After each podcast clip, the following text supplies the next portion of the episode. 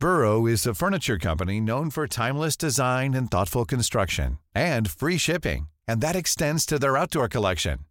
Their outdoor furniture is built to withstand the elements, featuring rust-proof stainless steel hardware, weather-ready teak, and quick-dry foam cushions.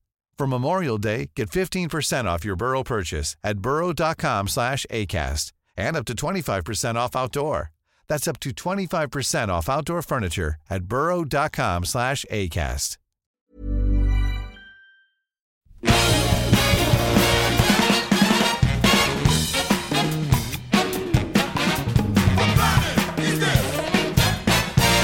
Bienvenue dans ce nouvel épisode de Capture Mag, le podcast. Je suis Stéphane Moïsakis et si vous avez cliqué sur ce lien, euh, c'est parce que vous avez envie de nous entendre parler pendant deux heures et demie, alors deux heures et demie on va dire messieurs, euh, sur la première partie de carrière de Sergio Leone. Alors je vais faire un petit tour de table pour, euh, pour saluer mes camarades ici sur place. Alors d'abord je commence au plus loin de moi avec Rafik. Salut Oh, je- Je Rafik. suis tellement loin, tu, tu me vois Stéphane? Bah oui mais je, je te vois, je te vois, t'es tellement loin et puis je pourrais t'envoyer une chaussure si jamais tu te dépasses. Euh, J'arrive à cheval, en fait, j'ai le soleil dans le Il est dos. au fond de la pampa. Voilà. À côté de toi, Arnaud Bordas qui nous rejoint Magnifique. en bonjour, direct euh, bonjour, de Nice. En fait, il est arrivé hier. bonjour à toutes et à tous. Un Voilà. gros, gros plan, gros plan sur le visage buriné et légèrement teinté de sueur de- de- d'Arnaud, Et- qui attend patiemment que, que le duel et commence. tanné par le soleil. Voilà. Et à ma droite, Julien Dupuis. Bah bonjour, Salut bonjour tout le Julien, monde. voilà, qui lui vient de Châtillon, euh, c'est-à-dire 10 minutes d'ici, donc tout va bien. Et Ah, messieurs, mais c'est j'ai pas de plan, moi, j'ai rien. Si t'as un, ban- euh, t'as un banjo, en fait, et c'est l'épisode 33.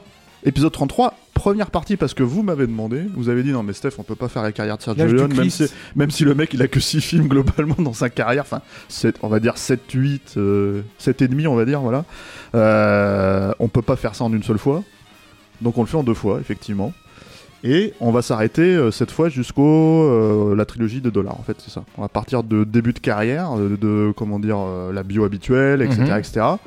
Jusqu'à la fin de la trilogie de dollars, c'est-à-dire le bon, la brute et le truand. Voilà, jusqu'au sommet de toute de l'histoire du cinéma. exactement. Voilà. Bon après il y a quand même encore un sommet derrière et encore un sommet encore après, donc ça va quoi. Te sur la bio, Raph? Oui, on va, on va faire court, on doit tenir deux heures et demie. Donc, euh, Sergio Leone, il est né à Rome en 1929. Euh, C'est un, c'est un enfant d'artiste. Son, son père est un, est un réalisateur euh, assez bien, assez installé. Roberto. Roberto Roberti, pardon. Ça, c'est évidemment son, son, nom de, de, scène. hein. Il, il s'appelle, euh, il s'appelle Vincenzo Leone. Et en fait, euh, il tourne beaucoup à l'époque du, du muet. Alors bon, on l'a un peu oublié, mais euh, l'Italie, dans, dans, sur les années 10, euh, est en concurrence directe avec, avec Hollywood notamment par ses péplums comme les nuits euh, comme euh, Cabiria notamment euh, qui a beaucoup influencé l'intolérance de Griffiths etc quoi. donc les Italiens sont très très installés sur sur sur ce cinéma là et, et Roberto Roberti donc tourne euh, plusieurs euh, euh, comment dire films à costume dans lequel il, fait souvent tourner sa celle qui va devenir sa, sa femme dont le nom de scène est Bis Valerian elle s'appelle Maria Valcaringhi à l'origine avant de devenir bien sûr Madame Madame Léon et le jeune Sergio, en fait, va voir son père travailler assez régulièrement sur les plateaux. Et Oui. il tourne à l'époque le premier western italien, Oui. donc forcément euh, avec sa femme comme, euh, comme héroïne qui s'appelait la, la vampire indienne, je crois. C'est ça. Ouais. Non, non, c'est doux, c'est ça. Ouais. Ouais, il faut peut-être dire que Sergio Leone, c'est un fils unique Oui. qui, est- qui arrive tard aussi. Euh, ses, ses parents sont déjà âgés en fait quand. euh, quand 14 il- ans de mariage, je crois. Et Comme- euh, qui, qui grandit, qui est vraiment un romain. C'est-à-dire que ça va aussi teinter ça, son cinéma. Il, est, il est né là-bas, il est mort là-bas, c'est super important. Ouais, c'est c'est une ambiance, c'est un, c'est un état d'esprit qui est totalement, euh, qui est très très euh, spécifique quoi, à l'intérieur de, de, de l'Italie. Il grandit dans le Trastevere. Euh, il, euh, il fréquente pas mal les, les petites, euh, les petites racailles du coin quoi, qui aussi vont, vont beaucoup l'influencer pour, pour tout ce qu'il fera ensuite. Bah, C'est-à-dire, c'est moi, je, je pense que c'est très important de parler de cette identité de Romain parce que ça résume tout personnage. C'est-à-dire, qu'est-ce que c'est que Rome, en tout cas à cette époque-là, mais même la ville est restée marquée par cette empreinte. C'est effectivement euh, euh, des quartiers très populaires dans lesquels il naît, quoi. Euh, Léon, dans lesquels il grandit. Je me rappelle, il y avait ce documentaire où il visitait euh, ce quartier-là et par exemple, il racontait, il, montait un grand escalier immense et il racontait qu'à l'époque, avec ses copains, ils pissaient tous dans l'escalier et pour euh, presque savonner entre guillemets le, les marches et après il se jetait avec des planches en bois il dévalait les trucs sur la, la piste quoi tu vois des trucs comme ça et donc ce, cet esprit romain en fait t'as ce côté très populaire et en même temps euh, très très axé sur l'histoire qui qui très qui érudit est, qui, est, qui est omniprésente de Mm. toute manière ces petits garçons ces petites racailles comme tu dis là des, des quartiers populaires ils grandissent au sein d'une ville qui est baignée par des milliers d'années d'histoire quoi tu vois quoi et donc ça ça, ça façonne véritablement la personnalité de quelqu'un comme euh, Et d'architecture, notamment. Ouais, euh, bah ouais, voilà, ouais, de c'est ça quand je parle d'histoire, c'est voilà, Mm. le Colisée, tout Mais ça. aussi tout ce C'est qui un est sens- art. C'est un sens esthétique. euh, Voilà, c'est ça. C'est-à-dire qu'il y a aussi dans, dans la peinture, dans la littérature, ça va devenir très rapidement un gros lecteur aussi. Sergio Leone, ça sera très important aussi dans sa vie. Il y a, il y a un grand amateur aussi d'art et il grandit dans un dans une dans une villa, enfin dans une dans- comment dire dans des dans des appartements qui, qui sont extrêmement anciens euh, avec beaucoup d'antiquité à l'intérieur parce que bon, euh, ses parents ont une certaine aisance quoi.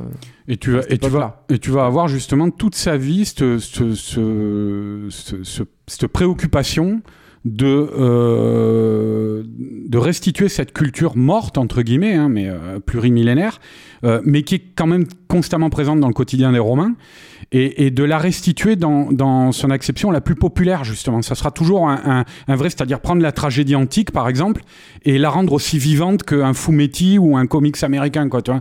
C'est, ça, c'est quelque chose qui, et qui parviendra totalement à faire avec ses films, quoi. Alors, on va peut-être laisser Rafik continuer du coup sur la bio. Oui, en rapidement, question, en fait, sur, oui. euh, donc euh, il, il- il a l'habitude effectivement d'aller sur les plateaux de, de- de son père et, et en gros c'est là qu'il va, qu'il va vraiment euh, déjà débuter sa, sa- sa carrière parce Mhm. que il entame des études de droit qui va pas mener euh, au, loin puisqu'en fait dès, ses 18 ans il se lance dans dans, dans l'assistanat.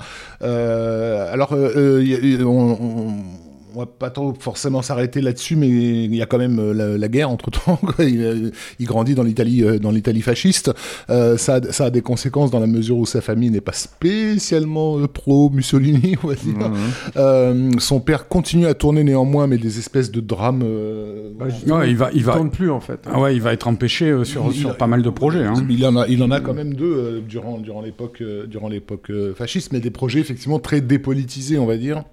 Euh, et, puis bien sûr la libération et, l'arrivée des, Américains, ce qui va avoir des conséquences puisque donc Mussolini a fait construire ces énormes plateaux à Cinecittà euh, et, dans, les années 50, comme on le sait, les Américains qui ont de plus en plus de problèmes avec les syndicats à Hollywood vont avoir cette idée de déplacer une partie de leur production en Italie à Rome euh, et donc du coup d'employer la main d'œuvre locale donc en fait il va vraiment avoir beaucoup de beaucoup de boulot et, euh, et sur les films prestigieux auxquels euh, il va il va collaborer d'abord il y a des films italiens dont certains d'énormes classiques je pense au voleur de bicyclette hein, sur lequel il va être il va être assistant de, de Vittorio De Sica Il a un petit rôle.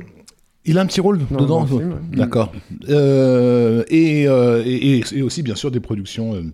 Des productions italiennes, mais il va se lancer en fait euh, euh, rapidement dans le dans, l'écriture, Euh, parce que donc les, les Américains vont d'abord utiliser Cinecittà pour, pour pour faire des des, des péplums, des, films excessivement trop chers à faire aux États-Unis notamment Covadis de Mervyn Leroy, euh, sur lequel Léon euh, va, va, va, bosser. Il sera aussi d'ailleurs sur, euh, sur Bénure. Et, et, et aussi, très vite, vu, vu les conditions idéales, parce que la, la population italienne, enfin les ouvriers italiens qui sont, sont vraiment des gros bosseurs, contrairement à ce que la, ce que la légende voudra faire croire, c'est un peu chaotique, mais ça bosse. On, va, on va aussi employer cette, population et une partie de la population espagnole pour aller tourner en Espagne euh, et notamment installer des, des, des, des villages euh, pour faire des westerns, puisqu'évidemment la production hollywoodienne de l'époque regorge de, de, de, westerns. Et c'est ça qui va servir l'industrie euh, du cinéma local, l'industrie italienne, qui, comme on le sait, donc va, va, va avoir une, va y avoir une grande vague péplum qui va se lancer dans les années, euh, dans les années 50, et sur, la, sur laquelle Léon va être, euh, va être euh, un nom euh, Ouais. un peu incontournable. Ouais, et puis il travaille effectivement avec des grands metteurs en scène hollywoodiens. Euh, on peut citer William Wyler, euh, Fred Zinman, euh, Robert Aldrich hein, sur So- Sodome et Gomorrah. que- Robert Wise, non euh. Robert Wise aussi. Robert. Wise, ils sont très proches. euh, Ouais, euh, et puis, et puis Léon est mort devant un, un film que tu m'as fait découvrir, euh, Raph, à l'époque, euh, Je veux vivre. Il est mort un soir devant la télé en regardant Je veux vivre de Robert Wise. attaque cardiaque. Ouais.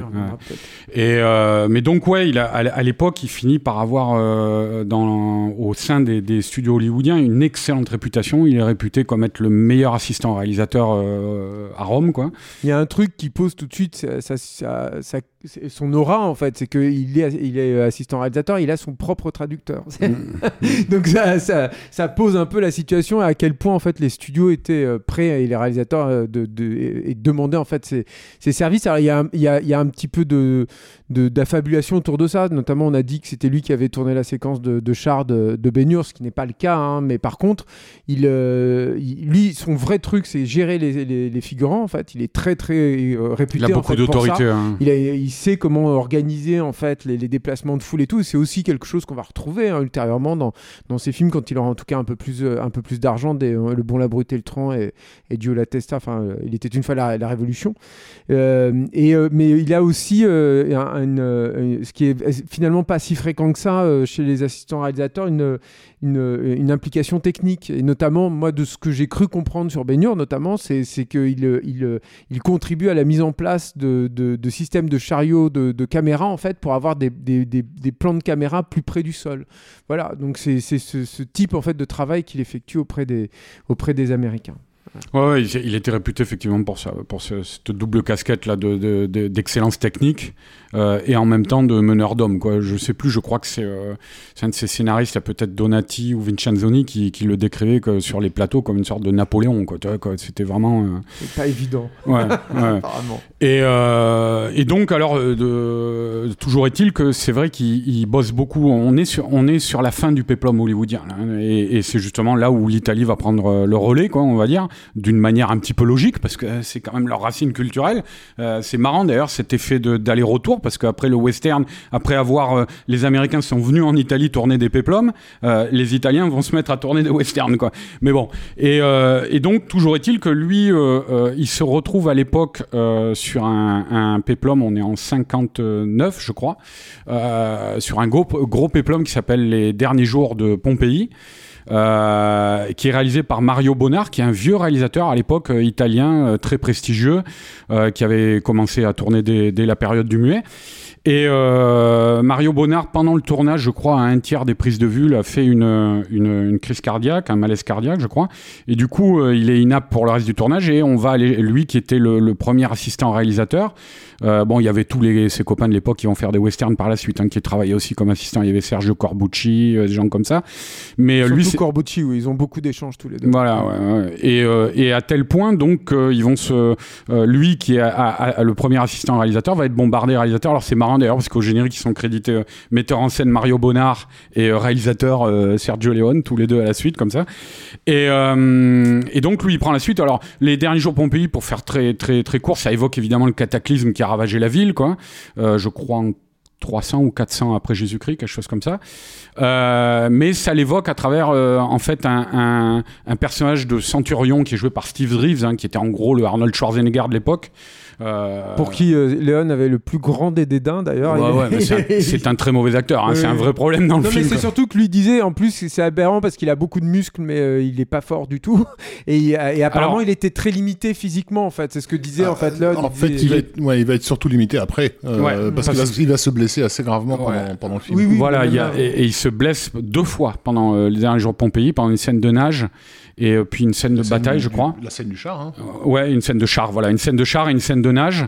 Et euh, la scène ridicule, là où il affronte le, le crocodile en plastique, que tu vois que c'est un crocodile en plastoc, là, mais En gros fait, il comme il s'est blessé sur la scène de char, là où il secourt la, la, la- la jeune fille, Mm. et, et cette blessure, du coup, s'est infectée dans, dans les scènes avec le crocodile. Quoi. Voilà, et, et, euh, en- il s'est carrément démis l'épaule, hein, tu vois. Et en fait, ce truc-là va avoir avoir un, un, une conséquence sur toute sa carrière, c'est-à-dire peu à peu il va arrêter parce qu'il n'arrive plus à, à, à, bosser. Et tu avais même Mylène de Mongeau qui avait fait un film avec lui qui disait que c'était ridicule parce que c'était censé être un homme fort, il n'arrivait pas à la porter, tu vois. Enfin, bref. Mais bon, c'est ouais, c'était un acteur euh, et c'était quand même un très gros acteur. C'était peut-être pas un grand acteur, mais c'était quand même un très gros acteur parce qu'à l'époque de, des derniers jours Pompéi, c'est euh, l'acteur américain le mieux payé, quoi. C'était, c'était, c'était vraiment, euh, on peut faire la comparaison avec Schwarzenegger, elle est pertinente, quoi. Si ce n'est que, même si c'était pas un, immense acteur, Schwarzenegger, je pense, avait joué un petit peu mieux que Steve Reeves, Mais, euh, mais bon, bref, toujours est-il que donc il joue ce centurion qui débarque à, à, à Pompéi et qui, en gros, va être, euh, va se retrouver euh, euh au milieu d'un complot euh, où en fait il y a des, y a des chrétiens et c'est un des rares péplums italiens qui évoque d'ailleurs la chrétienté. Hein. Il y en avait très peu à l'époque. Il laissait plutôt ça à Hollywood, curieusement. Sous, euh, sous, sous influence paraît-il, de l'Opus Dei, euh, parce que c'était pas dans la nouvelle sur la, de la, le, les derniers jours de Pompéi. C'est une nouvelle, de, un, un roman de, de 1834, je crois, oui, puis qui, avait déjà, déjà été adapté, adapté plus, plusieurs fois. D'ailleurs, le, le, le, producteur du film avait bossé sur la version réalisée par Marcel L'Herbier, euh, donc basiquement, il reprenait euh, une partie de son travail, quoi. Euh, mais, euh, mais, mais la chrétienté était pas, était pas aussi présente dans, dans l'histoire originelle et elle a vraiment été rajoutée pour ce film. Voilà, alors donc l'histoire c'est qu'il euh, y a des chrétiens qui commettent des meurtres atroces euh, et qui fragilisent l'équilibre de la ville. Et, euh, et, en fait, ce centurion euh, joué par Steve Reeves débarque et va découvrir que c'est un complot euh, ourdi par euh, euh, le grand prêtre euh, qui est joué par Fernand Doré. Là. Du temple d'Isis. Oui, parce que la, la, effectivement, la religion, on va dire entre guillemets, égyptienne, à cette époque-là, au 3e, 4e siècle, ouais. avait encore pas mal de présence dans le sud de l'Italie.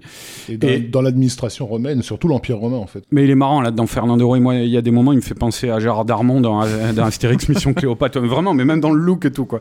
Bref. Et, euh, donc, euh, c'est un complot ourdi par ce grand prêtre euh, pour justement euh, accuser les, chrétiens, alors que c'est lui qui, qui, est derrière tout ça. Et donc, voilà, en gros, il va, il va démanteler ce complot, Steve Reeves. Et euh, bon, on peut pas dire que ça soit un grand film. On, peut dire qu'on a un peu de mal à voir percer euh, le, le, talent que va être Sergio Leone par la suite. Euh, même narrativement, hein, le cataclysme à la fin, il intervient. Alors, il y a deux trois figurants quand les quand les, les murs s'écroulent sur eux qui disent c'est la colère de Dieu, tu vois les trucs comme ça. Donc il est légitimé comme ça. C'est c'est littéralement un Deus ex machina qui vient tout interrompre, mais sans connexion avec le reste. Et c'est-à-dire, il y a, y, a, un complot, il y a des méchants, il y a des gentils, puis à la fin, 20, 20 minutes, même pas un quart d'heure avant la fin, boum, la, la terre tremble. Il n'y a pas des effets spéciaux, Julien, de, de dingue. Hein. Tu as deux, trois plans sur un bout de, un bout de terre en train d'exploser. De, là. Et, euh, et puis l'histoire se termine. Et puis voilà. Après, c'était euh, Léon qui euh, récupérait la cheatstorm et qui devait gérer en gros le, la fin de tournage. Ouais, quoi. je pense que ça a été difficile pour lui. C'est vrai, vrai que par exemple, alors sur le film suivant, Le Colosse de Rhodes, mmh. qui est son premier film en tant que réalisateur à part entière. Quoi, et qui est aussi un péplum, non? Et qui est aussi un péplum, hein, qui, qui, évoque le, le, la construction du colosse de Rhodes, l'une des sept merveilles du monde.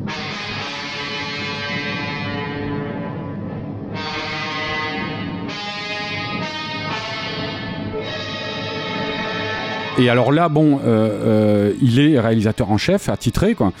Euh, et on va y venir, mais il on va dire que sans être un chef-d'œuvre, le film il s'accapare un petit peu plus et on commence à voir percer un petit peu le bonhomme. Le, le pitch rapidement, euh, euh, alors c'est pareil, c'est l'histoire d'un, euh, alors c'est l'histoire d'un héros grec qui joué par Rory Calhoun, qui était un acteur de série B, de western notamment et de films noirs euh, américains. Qui était pas du tout grec. Non. Ouais, mais c'est intéressant en fait, ouais. parce que le grec qui arrive à Rhodes, euh, il a un petit peu la position d'un Américain qui arrive en Europe, quoi, tu vois, euh, symboliquement dans le contexte de historique de l'époque. Et euh, donc en ça, c'était intéressant de prendre un, un Américain. Alors Rory Calhoun, c'est un acteur un peu plus un peu plus sophistiqué, on va dire peut-être que que Steve Reeves. nous, on l'a connu notre génération un petit peu parce qu'il jouait le fermier dingue là dans Nuit de cauchemar, là, qui était une, une série cannibale, un, une série B cannibale là des années 80, quoi. Très bien. Euh, ouais, ouais, film. où ils plantent les, les, les, touristes dans la terre pour les gaver comme des oies là, tu vois. Et euh, je savais que ça, ça, te ferait réagir, ça, Julien. Je me rappelle plus le titre original d'ailleurs. C'était Nuit de cauchemar, hein, c'est ça le, le, titre français.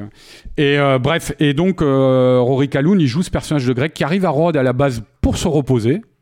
Et, euh, et puis qui va tomber euh, là encore en, en- au milieu d'un- complot alors euh, ourdi par le second du, du- du roi de Rhodes pour faire venir les Phéniciens qui ont des vues sur Rhodes quoi, et donc voilà bon il, il- il- En, en utilisant la statue du, du colosse de Rhodes comme, Effectivement, ouais. on, va dire que le, le titre, dans le titre, il est beaucoup plus légitime que Pompéi. Enfin, on utilise davantage l'attraction number one, c'est-à-dire le colosse, qui est très bien utilisé, euh, contrairement au tremblement de terre de Pompéi, je- comme je disais, qui déboule dans les dix dernières minutes. euh. Je fais une aparté, c'est Motel Hell.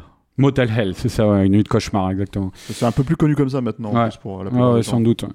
Bah, c'est surtout connu aux États-Unis, c'est très culte aux États-Unis ce film. Mais euh, donc voilà. Et alors c'est vrai que je disais ouais, euh, à, travers ce film, on a un petit peu, euh, euh, c'est un peu un best-of du péplum, hein, c'est-à-dire ça se termine dans le cirque avec euh, euh, les combats de gladiateurs, les lions. Il y a effectivement le, le, le- le colosse de Rhodes qui est très mis en valeur et parce que les personnages passent à l'intérieur de sa structure jusqu'à la tête. On voit à un moment des plans sur la baie de Rhodes à travers les yeux du, du colosse, tout ça. Donc on voit que euh, contrairement à Pompéi, déjà il maximise son concept un petit peu. Euh, on voit l'efficacité sans doute de Léon euh, qui prend le pas.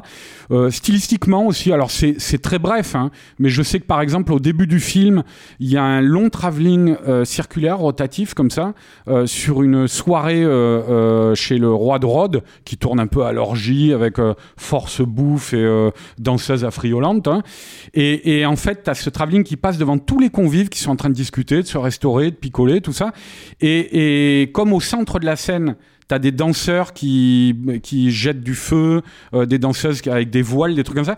Euh, euh, dans le travelling circulaire, t'as des voiles qui passent en amorce comme ça, qui font des entrées de chant assez bruta- brutales.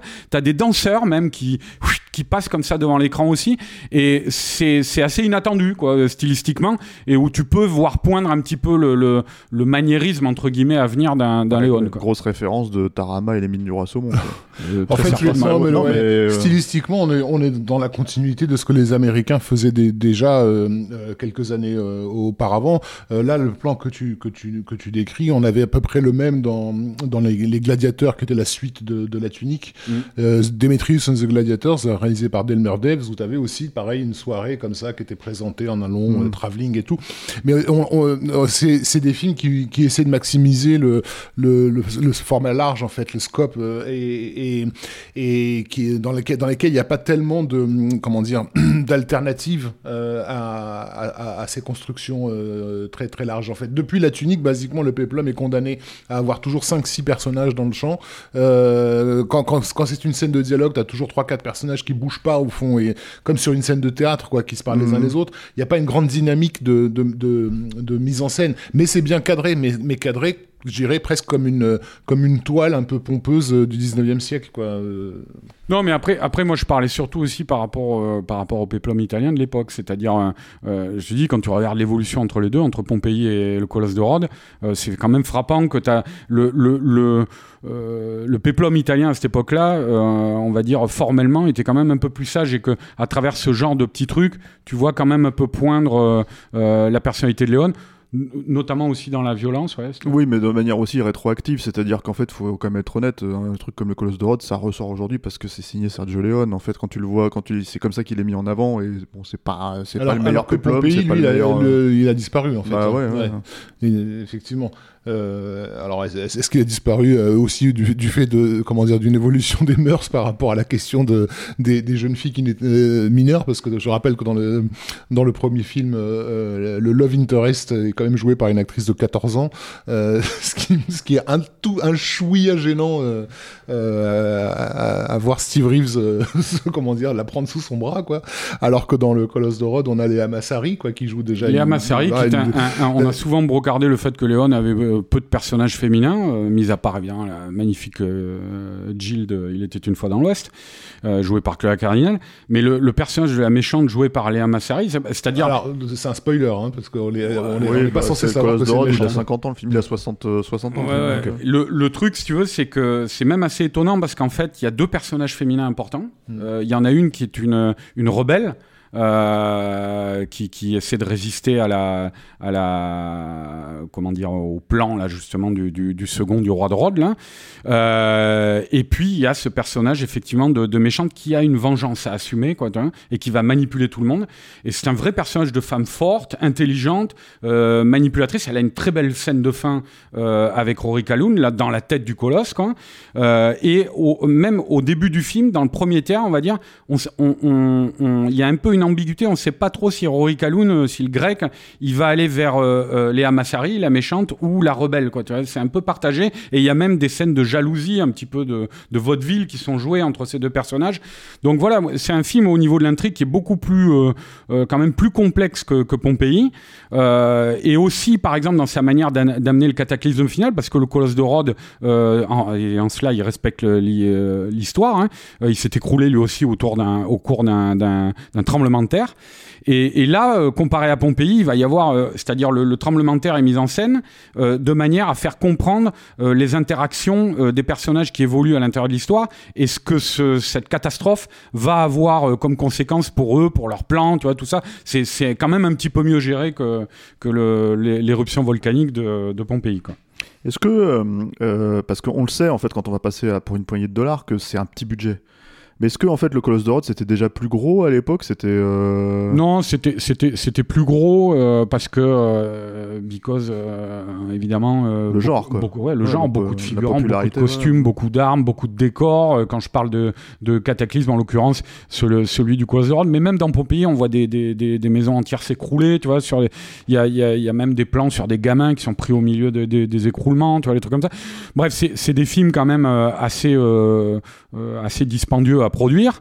Euh, le truc, c'est que je pense que Léon, il, après, il atterrit, il, a, atterrit sur le western, euh, sur le sur le péplum, il avait sans doute euh, une expertise due à tout l'assistanat qu'il avait fait avec pas mal de grands metteurs en scène hollywoodiens, comme on l'a dit, et qui lui permettait d'avoir des projets comme ça, des, de tels budgets, ce qui est plus forcément le cas sur le western où après il va falloir prouver faire ses armes entre guillemets. et oui, mais parce que même s'il y a eu des westerns auparavant, des westerns spaghetti, c'était pas un genre extrêmement populaire encore à ce moment-là. Des westerns italiens, des westerns européens, ouais, des westerns latinos si tu veux, mais, mais, mais surtout pas, des westerns spaghetti. spaghetti ouais. Léon il disait toujours, ouais, je n'ai jamais vu une expression aussi conne. Quoi. Bon après c'est une expression qui est restée. Mais... C'est les Américains qui l'ont popularisé surtout. Mmh. Hein. Spaghetti western c'est devenu, euh, c'est devenu euh, courant dans leur langage. Mais, euh, mais ouais, toujours, toujours est-il en tout cas que euh, oui, à cette époque-là, Léon, il est dans une économie de, de, de, de cinéma assez cossue, quoi, avec ces, ces pépoms-là. assez, il est assez à l'aise, il a, il a quand même des moyens qui lui permettent de, concrétiser ses ambitions, ce qui va pas être forcément le cas par, par, la suite, où il va, il va, il va redémarrer from the scratch. Quoi. Mais il faut dire aussi que peu après, en fait, l'Italie, enfin l'industrie du cinéma italienne euh, rentre euh, dans une période de crise euh, bah, sans précédent depuis en tout cas la Seconde Guerre mondiale. Hein. C'est-à-dire qu'il y a, il y a l'échec consécutif du Guépard de Visconti et puis de Sodome et Gomorre de, de Aldrich qui plonge toute l'industrie en, état de sidération. Et euh, lui, il pâtit au premier chef en fait de cette, de cette crise et puis évidemment avec, euh, aussi avec l'émergence effectivement de, de, la télé. Donc euh, quand lui sort en fi finalement du Colosse de Rhodes, il n'est pas encore véritablement identifié en tant que, en tant que cinéaste et surtout il doit réussir comme ses confrères hein, d'ailleurs à survivre dans une industrie qui, euh, qui est bloquée, quoi, basiquement, qui n'a plus aucune euh, perspective. Et, euh, et, ce qui n'est pas arrivé encore une fois depuis longtemps. Tu veux mmh. rajouter quelque chose, Arnaud? Non, non, mais ouais, dans la suite de ce que tu disais, effectivement, et par rapport à, par rapport à la télé, je sais qu'il a, il a, il a beaucoup vitupéré contre ça, Léon, quoi, à l'époque. Il était, il était assez virulent.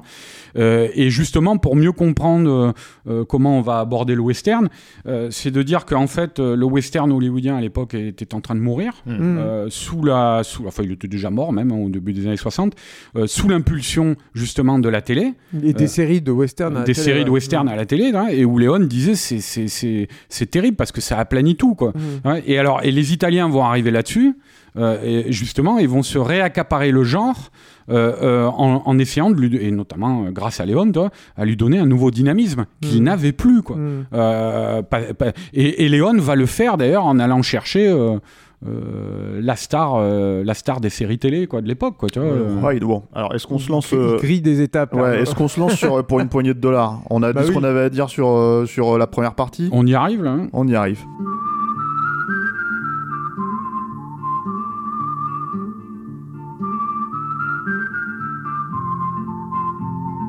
Donc Julien. Bah lui, il est, en plus, il est, il est, il est père de famille euh, à cette époque-là, euh, Léon. Donc, enfin bon, bref, c'est pour lui en fait, il, il a, il a souvent présenté le lancement en fait de, de pour une poignée de dollars comme un acte de survie en fait, avant tout. C'est-à-dire qu'il devait trouver euh, une façon de faire un film pour pas cher, euh, qui puisse intéresser euh, un public qui commençait justement à être sérieusement accaparé par le petit écran, quoi. Et donc il est, il est en quête de sujets, il cherche des sujets, il, il voit un, un film de Akira Kurosawa qui s'appelle Yojimbo. euh, Le garde du corps en français. le, le garde du corps en français. avec Toshiro Mifune et il se dit mais c'est une c'est une histoire euh, incroyable euh, pour pour faire c'est un- j'ai là un matériau de base formidable en fait pour faire un pour faire un western il reconnaît aussi alors ça c'est ce qu'il aura il dira en- en- dans la suite mais c'est tout à fait possible il reconnaît aussi le fait que Yojimbo soit euh, inspiré enfin le garde du corps pardon soit inspiré d'une euh, d'une nouvelle de de Dashiell de Dashiell Hammett Euh, Et- La moisson rouge. la moisson rouge Et assez clairement euh, de, de Shane, euh, de George Stevens. Alors, de- ouais. et ça, ça, c'est le truc Kurosawa aussi, c'est que Kurosawa, et ça, c'est aussi un, un des, un des mouvements euh, fascinants, en fait, du genre, et en particulier du western, c'est-à-dire que Kurosawa, lui, se réclame surtout énormément de John Ford, qui est aussi un des maîtres à penser, en fait, de, de, de Sergio Leone. Donc, euh, il y a un mouvement, là, en fait, à travers le monde et à travers le cinéma qui est, qui est complètement dingue. C'est-à-dire que tu as, John Ford qui crée euh, bah, ce qu'il est en train de créer avec le western aux États-Unis, qui irrigue, en fait, le, le, le- le cinéma euh, japonais à l'époque, ou en tout cas ce entier, en fait. Et, ouais. euh, et c'est vrai que quand tu vois, euh, tu vois Yojimbo, bon bah c'est un western, c'est-à-dire que oui c'est un Shambhala avec euh, avec euh, des samouraïs, t'as pas de t'as pas de Colt, t'as pas de voilà, t'as pas tout ça, mais c'est clairement euh, t'es- clairement dans la Mais c'est dans, ça qui dans le truc du, western c'est avec ça- l'étranger qui arrive dans un petit village, qui a un microcosme humain euh, avec le pouvoir. euh, Enfin, tu retrouves en gros tous tous les archétypes en fait de la société humaine. Et puis euh, il y a une situation de crise à l'intérieur. Cet étranger-là va gérer en fait cette situation de crise et il repart comme il est venu. Mm. euh, Enfin, dirais, il, va, il mettre, il va monter les uns ah contre bah les voilà, autres. après, gros, ouais. avec une, une- un, un- un caractère assez équivoque aussi qui va intéresser euh, euh, Léon. C'est-à-dire que euh, pour euh, comprendre aussi pour une poignée de dollars et la façon qu'il a de- d'appréhender le western, je pense qu'il faut replacer, revenir un tout petit peu sur la bio de Léon, c'est-à-dire le replacer vis-à-vis des, des Américains et des États-Unis. C'est-à-dire comment lui il perçoit en fait les Américains. C'est-à-dire qu'il y y a beaucoup de choses là-dedans. C'est-à-dire que le, le- le- on l'a dit, Léon, c'est quand même un gamin qui grandit sous Mussolini avec cet espoir que les, hum- les Américains vont les libérer. C'est-à-dire que son père, il est, il est euh, très très mal vu par le, le gouvernement de, de Mussolini. Il deviendra d'ailleurs euh, un, un- un communiste euh, militant hein, et, et Socialiste. Euh, Léon n'est pas son père, son père était communiste. Son père était socialiste. Ah, t'es sûr de ça C'était pas. bah, c'était à l'époque, c'était important oui, en Europe. non, bien la- sûr, la mais j'étais persuadé qu'il était communiste. Mais bon. Et, euh, et, et, euh, et, et donc, il, il, il attend en fait les, les, les États-Unis et il grandit aussi dans la frustration de, euh, de, de tout le, ce qu'on appelle le soft power aujourd'hui, mais en fait de tout- toute la culture en fait américaine qui est interdite évidemment là-bas. Et il y a deux choses qui vont se passer ensuite, c'est-à-dire qu'à la libération, c'est ces, grands euh, soldats américains qu'il a déjà fantasmés, qu'il a rêvé et tout, il les voit arriver et il voit arriver qui en fait? Il voit arriver des jeunes mecs qui ont été propulsés à la guerre, qui ont, qui ont souffert, qui sont des, des gens brisés euh, très souvent, qui vont se comporter euh, comme bah, des cochons bah, avec comme les des nanas. cochons, voilà, forcément, qui vont, qui vont contribuer au marché noir, qui, vont, qui seront tous sauf des, sauf, sauf des héros, en fait. C'est juste des humains qui ont vécu la guerre. Et, et, et parallèlement, il va, il va avoir une. Comment dire, il va y avoir une frénésie autour de, de tout ce que l'Amérique en fait peut, peut lui envoyer comme littérature, comme BD aussi. C'est un gros lecteur aussi de bande dessinée. Il adore, euh, par exemple, euh, moi j'aime bien le citer parce que on, on s'y attend. Enfin, c'est pas quelque chose qu'on attache forcément à Léon, mais c'est un énorme fan de Flash Gordon, de Alex Raymond. Tout hein, à et fait. Bah, il a- on l'avait même proposé bah, il a apparemment. voulu, le- c'est lui qui a voulu. Il, a, il, avait, il voulait en fait euh, très fortement en fait faire, faire le, le- le Flash Gordon de Dino De Laurentiis, puis ils se sont rendus compte qu'ils n'étaient pas tout à fait sur le même, euh, euh, disons, euh, le même ton, la même approche du matériau. Mais moi je trouve ça incroyable. On reparlera plus tard de tous les projets abandonnés de Léon, mais c'est quand même un truc de dingue de- d'essayer de se dire qu'est-ce que Sergio Leone aurait pu faire avec un matériau pareil. Et, et, donc il y a, y a- y a ce côté assez comme ça.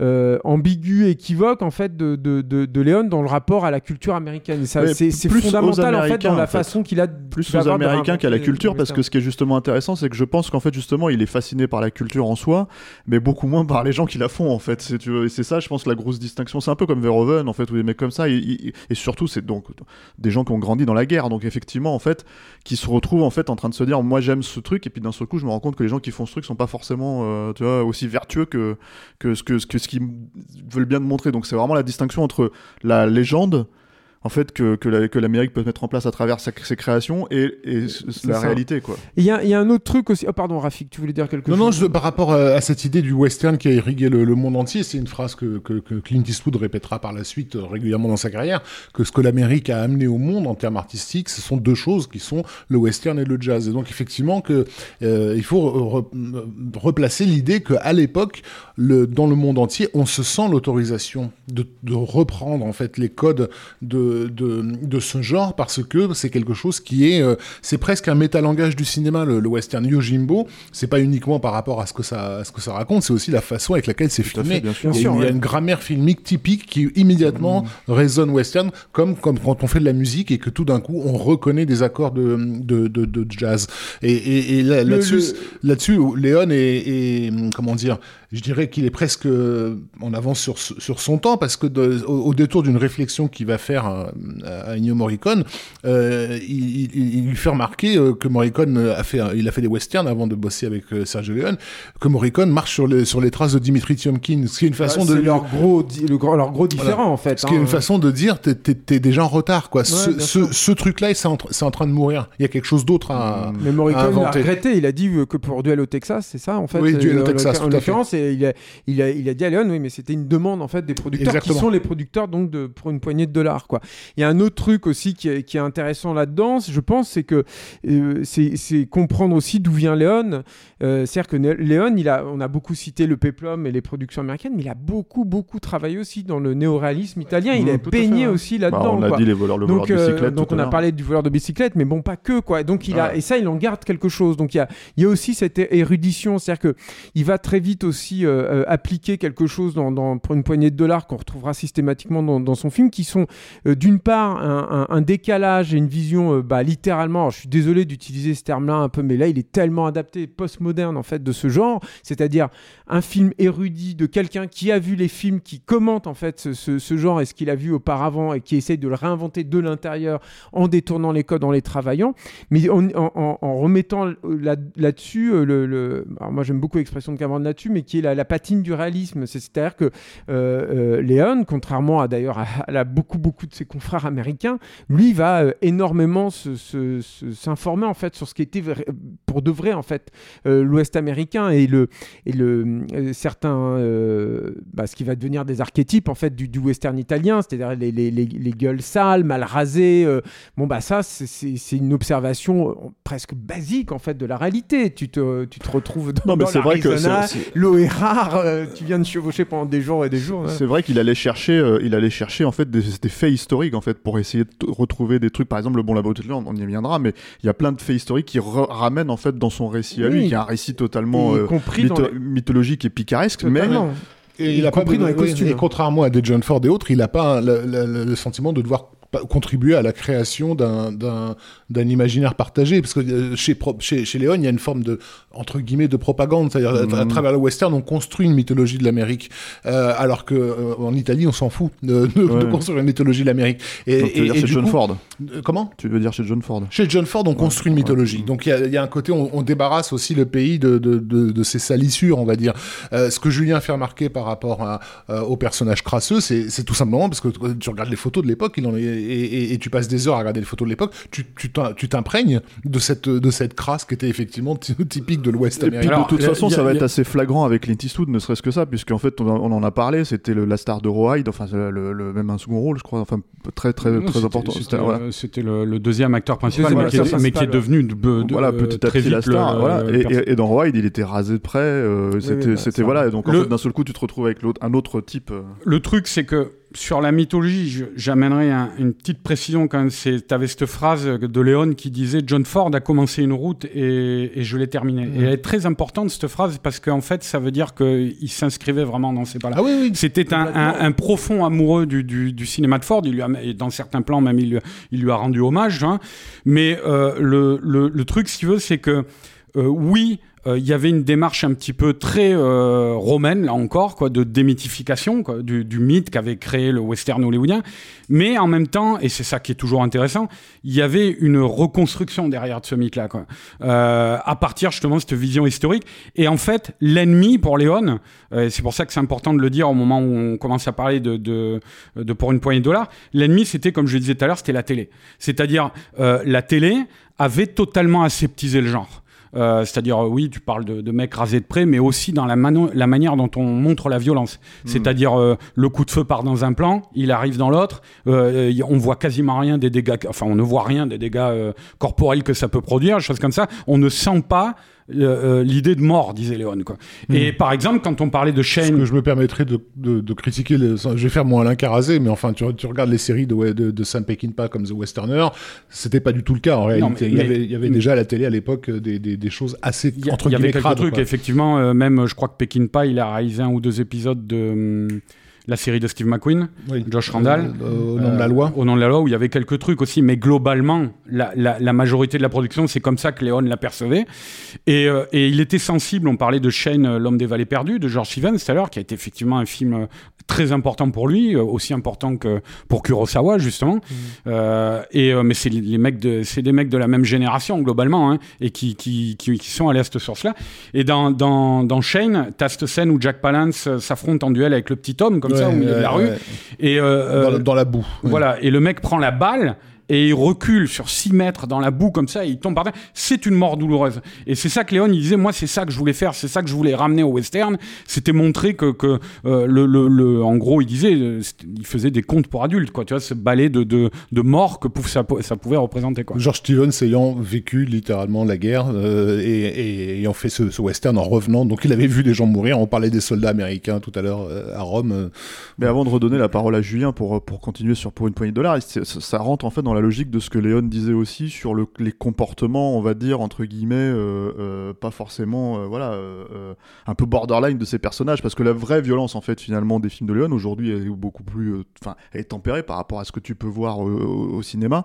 La vraie violence, en fait, c'est une violence comportementale, quoi. C'est-à-dire que c'est des salauds, c'est un peu des salauds, c'est pas des mecs hyper, euh, il y a des zones Oui, de gris alors- très prononcées, quoi. Bah, C'est-à-dire, il faut dire, il faut dire juste une petite parenthèse quand même là-dessus, euh, sur ce point précis, c'est que euh, t'as le western américain à la base, et ce que va amener Léon, spécialement Léon, hein, euh, c'est cette vision, euh, cette latinisation.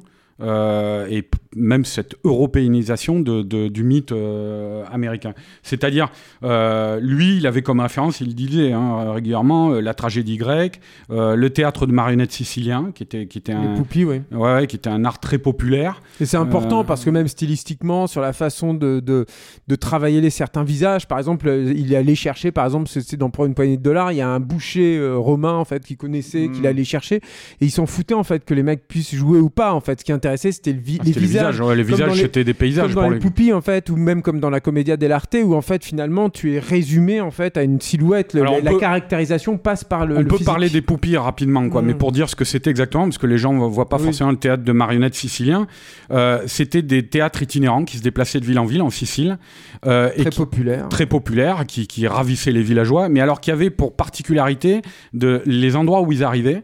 Euh, avant le spectacle, les, les, les artistes se renseignaient un petit peu sur la vie du village. Euh, ils voyaient qui étaient les notables, le pharmacien, le docteur, les trucs comme ça. Et en fait, ils intégraient la personnalité des notables euh, dans le, le spectacle Mm. et ils faisaient rire tout le monde avec ça. Et donc, ce qui est intéressant là-dedans pour Léon, c'est que Léon, il dit Moi, je vais ramener là-dedans euh, pas mal d'humour, de trucs scabreux, euh, d'ironie, euh, de trucs tout simplement picaresques hein, aussi. Et bah parce que- voilà, c'est un autre, c'est l'autre influence, qui est le roman picaresque.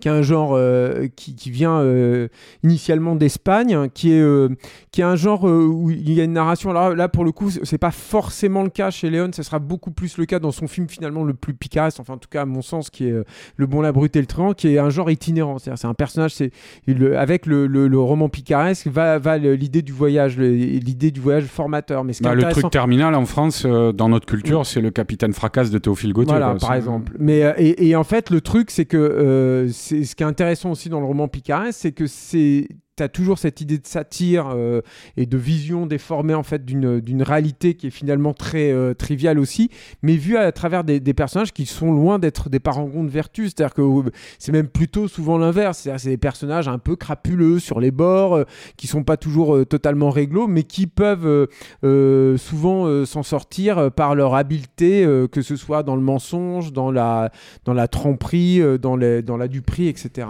Et t'as la Commedia dell'arte aussi, parce que si on parle de pour une poignée de dollars, il y a une référence euh, euh, évidente au-delà de Yojimbo aussi pour Léon. Mm.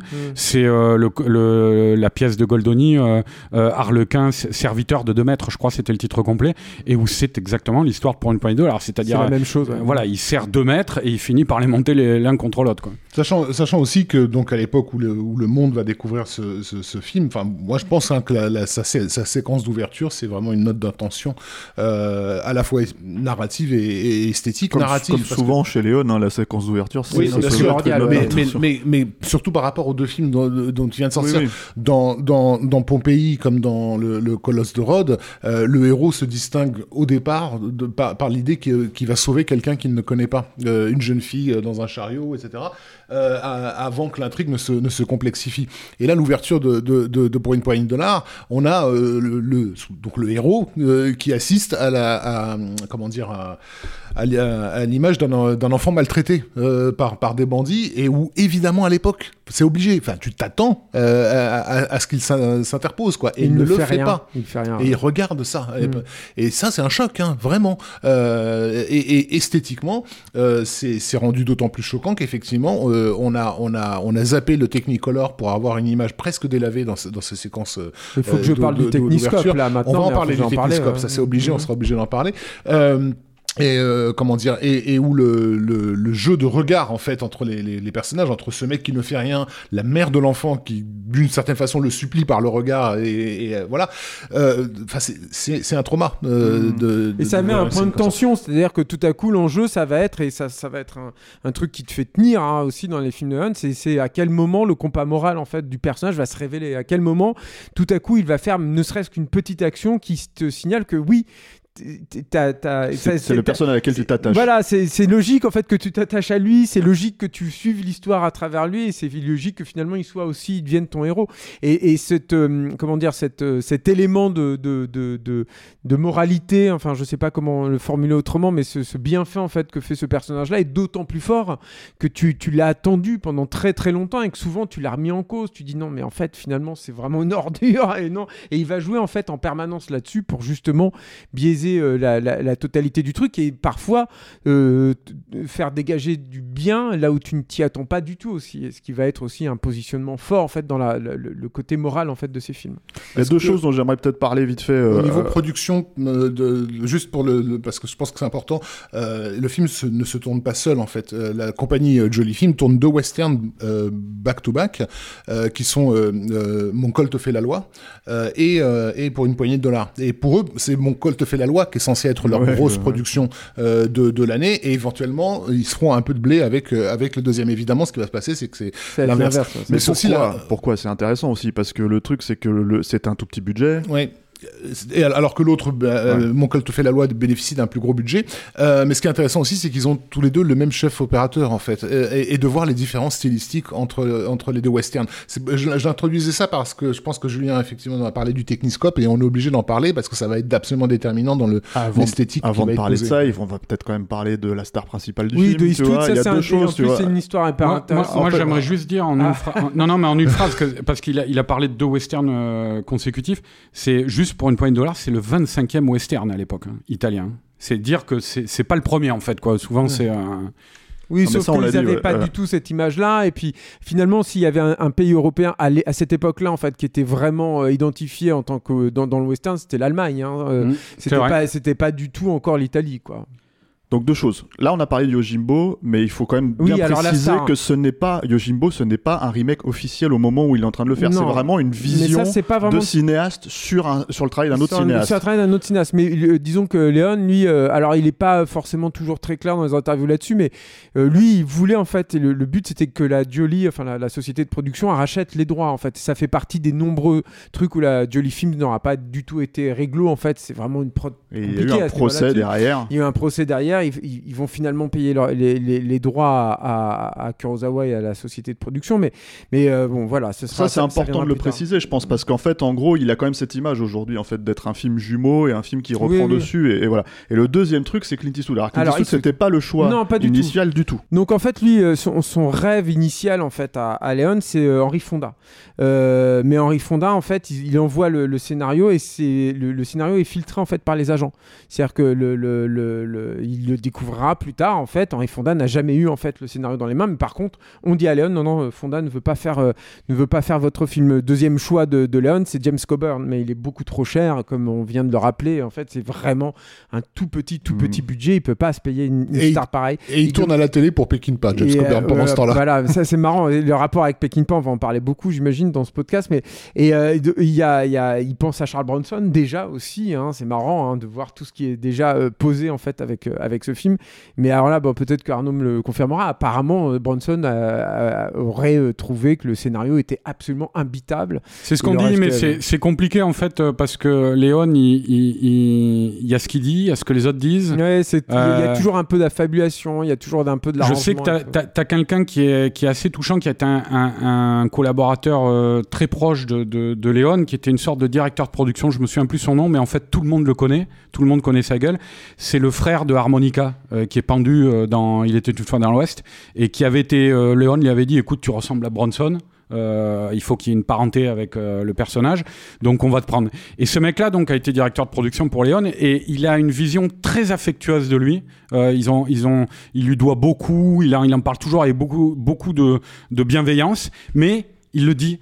Il dit, vous savez, il faut savoir une chose sur Léon. C'était un conteur et c'était un menteur. Hmm. C'est-à-dire, euh, euh, il n'y avait pas dans sa tête de frontière entre son imagination et la réalité. D'où, quand on se- s'intéresse à Léon, et on l'a fait un petit peu tous, là, à relire des interviews, des trucs comme ça pour préparer ce podcast, et on voit que y en a, Léon dit un truc, une autre personne dit un deuxième truc, une troisième personne dit un troisième truc, et du coup, on se retrouve effectivement, oui, il y a Fonda, il y a Coburn, il y a Bronson, euh, on ne sait pas qui, lequel est vraiment a commencé. Fonda, c'est avéré, lui- lui-même, il l'avait dit en fait. hein, Fonda plus tard, quoi. Après, pour les autres, je ne sais pas.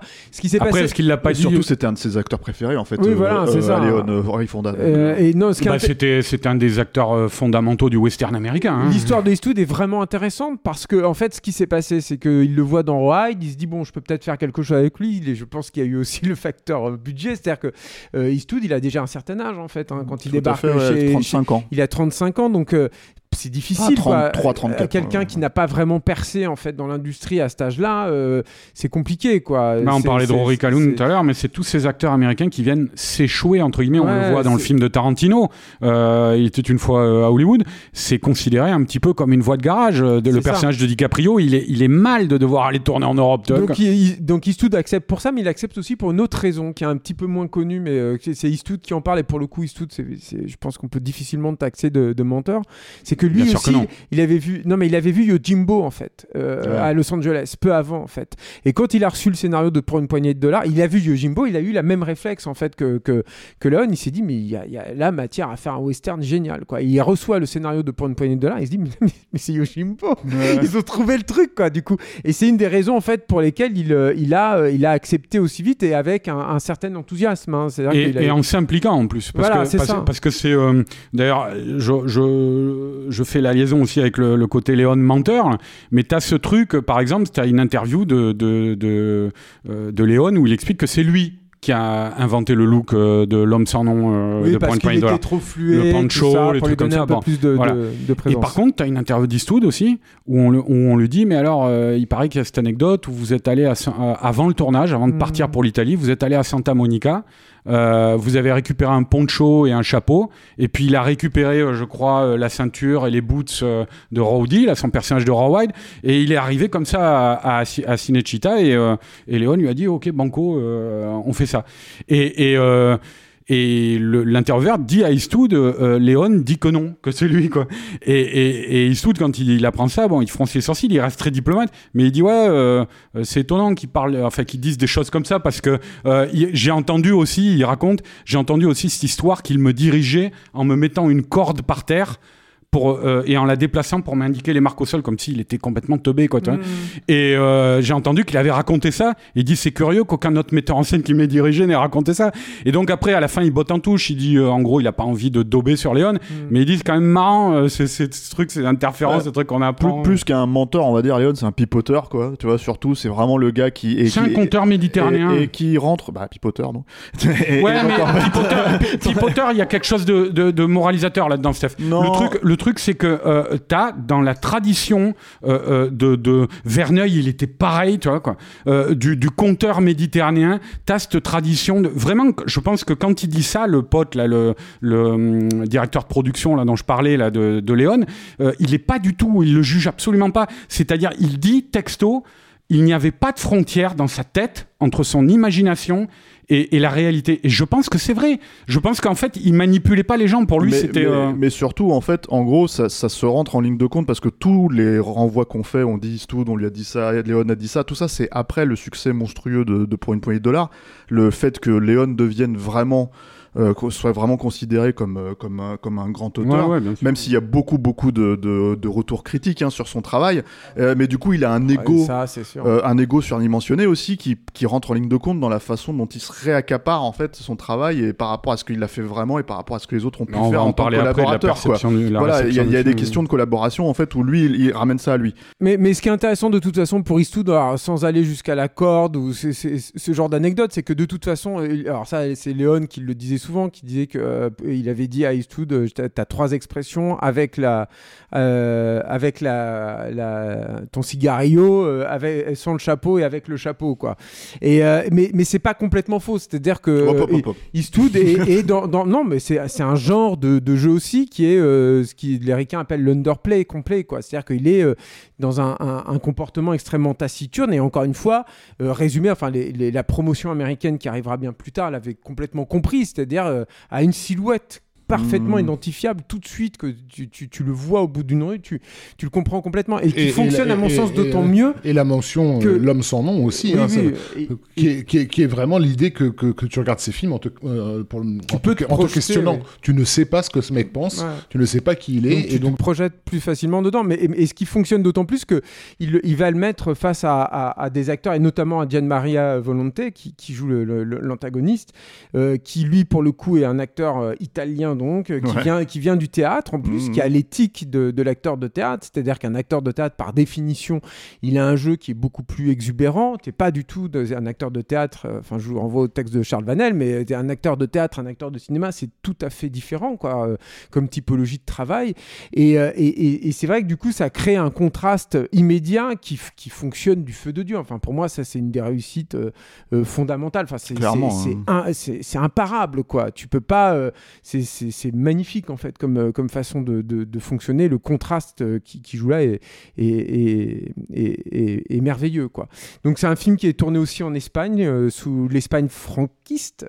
Donc, ça, on, y reviendra, mais on y reviendra, je pense, surtout au moment du Bon, la Brute et le Tran, parce que là, ça aura vraiment un, impact important pour des raisons budgétaires. Donc, en général, les intérieurs sont tournés en, Italie, à Cinecittà, et tout ce qui est extérieur donc, est tourné en, en- Espagne dans la région donc d'Almeria qui va devenir euh, extrêmement célèbre pour ça, qui est une espèce de, bah, de région extrêmement désertique euh, qui peut évoquer Dans euh, le sud de euh, l'Espagne. Dans le sud d'Espagne, ouais, qui peut évoquer euh, éventuellement le- l'Ouest américain, enfin en tout cas qui va le, ré- le, le recréer. tu peux tout évoquer, puisque c'est aussi le Saint-Pétersbourg du docteur Givago. C'est hein, le donc- Saint-Pétersbourg du Dr Givago, c'est les, c'est les îles euh, arabes en fait Ouais, des, ouais. des, de, de, euh, du septième voyage de Sinbad, enfin Des- Mille- Rosen, ouais, c'est ouais. effectivement c'est le décor des péplums, enfin ça, ça Plus tard d'Indiana Jones et la dernière croisade. voilà exactement donc ça, ça- Voilà, c'est c'est le plus bel endroit au monde en fait. c'est non non mais c'est c'est c'est et ce qui est génial aussi dans et je pense que c'est aussi un, un- un autre truc aussi qui va fonctionner euh, du feu de Dieu c'est que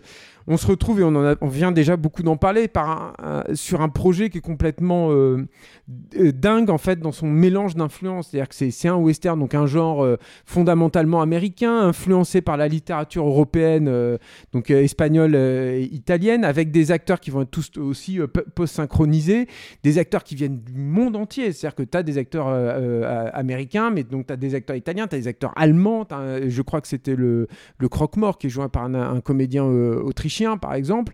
Péripéro. Donc euh, tout ça, tu as un truc, euh, t'as- t'as un, t'as un truc de et, et tourné en fait dans le sud de l'Espagne, qui est censé doubler le- l'Ouest américain. Donc tu as, aussi, je pense que ça, ça infuse et ça se transmet aussi dans le film. C'est-à-dire que c'est- du pur cinéma. C'est un truc qui est, c'est complètement euh, construit, reconstruit en fait. C'est-à-dire, Euh, c'est Léon, Léon expliquait aussi que le, le genre facilitait ça. Oui. Euh, parce qu'il disait le, le, le genre, le western, c'est quelque chose qui est devenu l'équivalent euh, justement de la tragédie antique euh, à une autre époque. C'est-à-dire, c'est la pro, c'est, ça fait partie du patrimoine mondial en fait. Hmm. Tout le monde se l'approprie quoi. Et pareil, Ouais. c'est code aussi. C'est pour ça que bon, je- euh, Eastwood insiste sur la, la question aussi du jazz, parce que c'est pareil. Euh, ce que tu cites là, c'est comme si tu avais réuni des musiciens euh, au- autrichiens, allemands, espagnols, etc. Tout le monde, ils sont tous d'accord pour, ils savent ce que, quel genre de musique ils doivent faire ensemble. Mm. Ils savent comment ils doivent improviser les uns les autres et chacun amène sa patte et tout ça. Effectivement, le western, dans le western spaghetti, on a la concrétisation que le western est un genre spécifique euh, avec avec son sa tonalité musicale euh, que, que le monde entier euh, comprend. et fondamentalement cinématographique. C'est-à-dire qu'il y a peu de genres aussi où le, le langage cinématographique, c'est-à-dire la valeur des plans, a autant de sens, a autant de poids.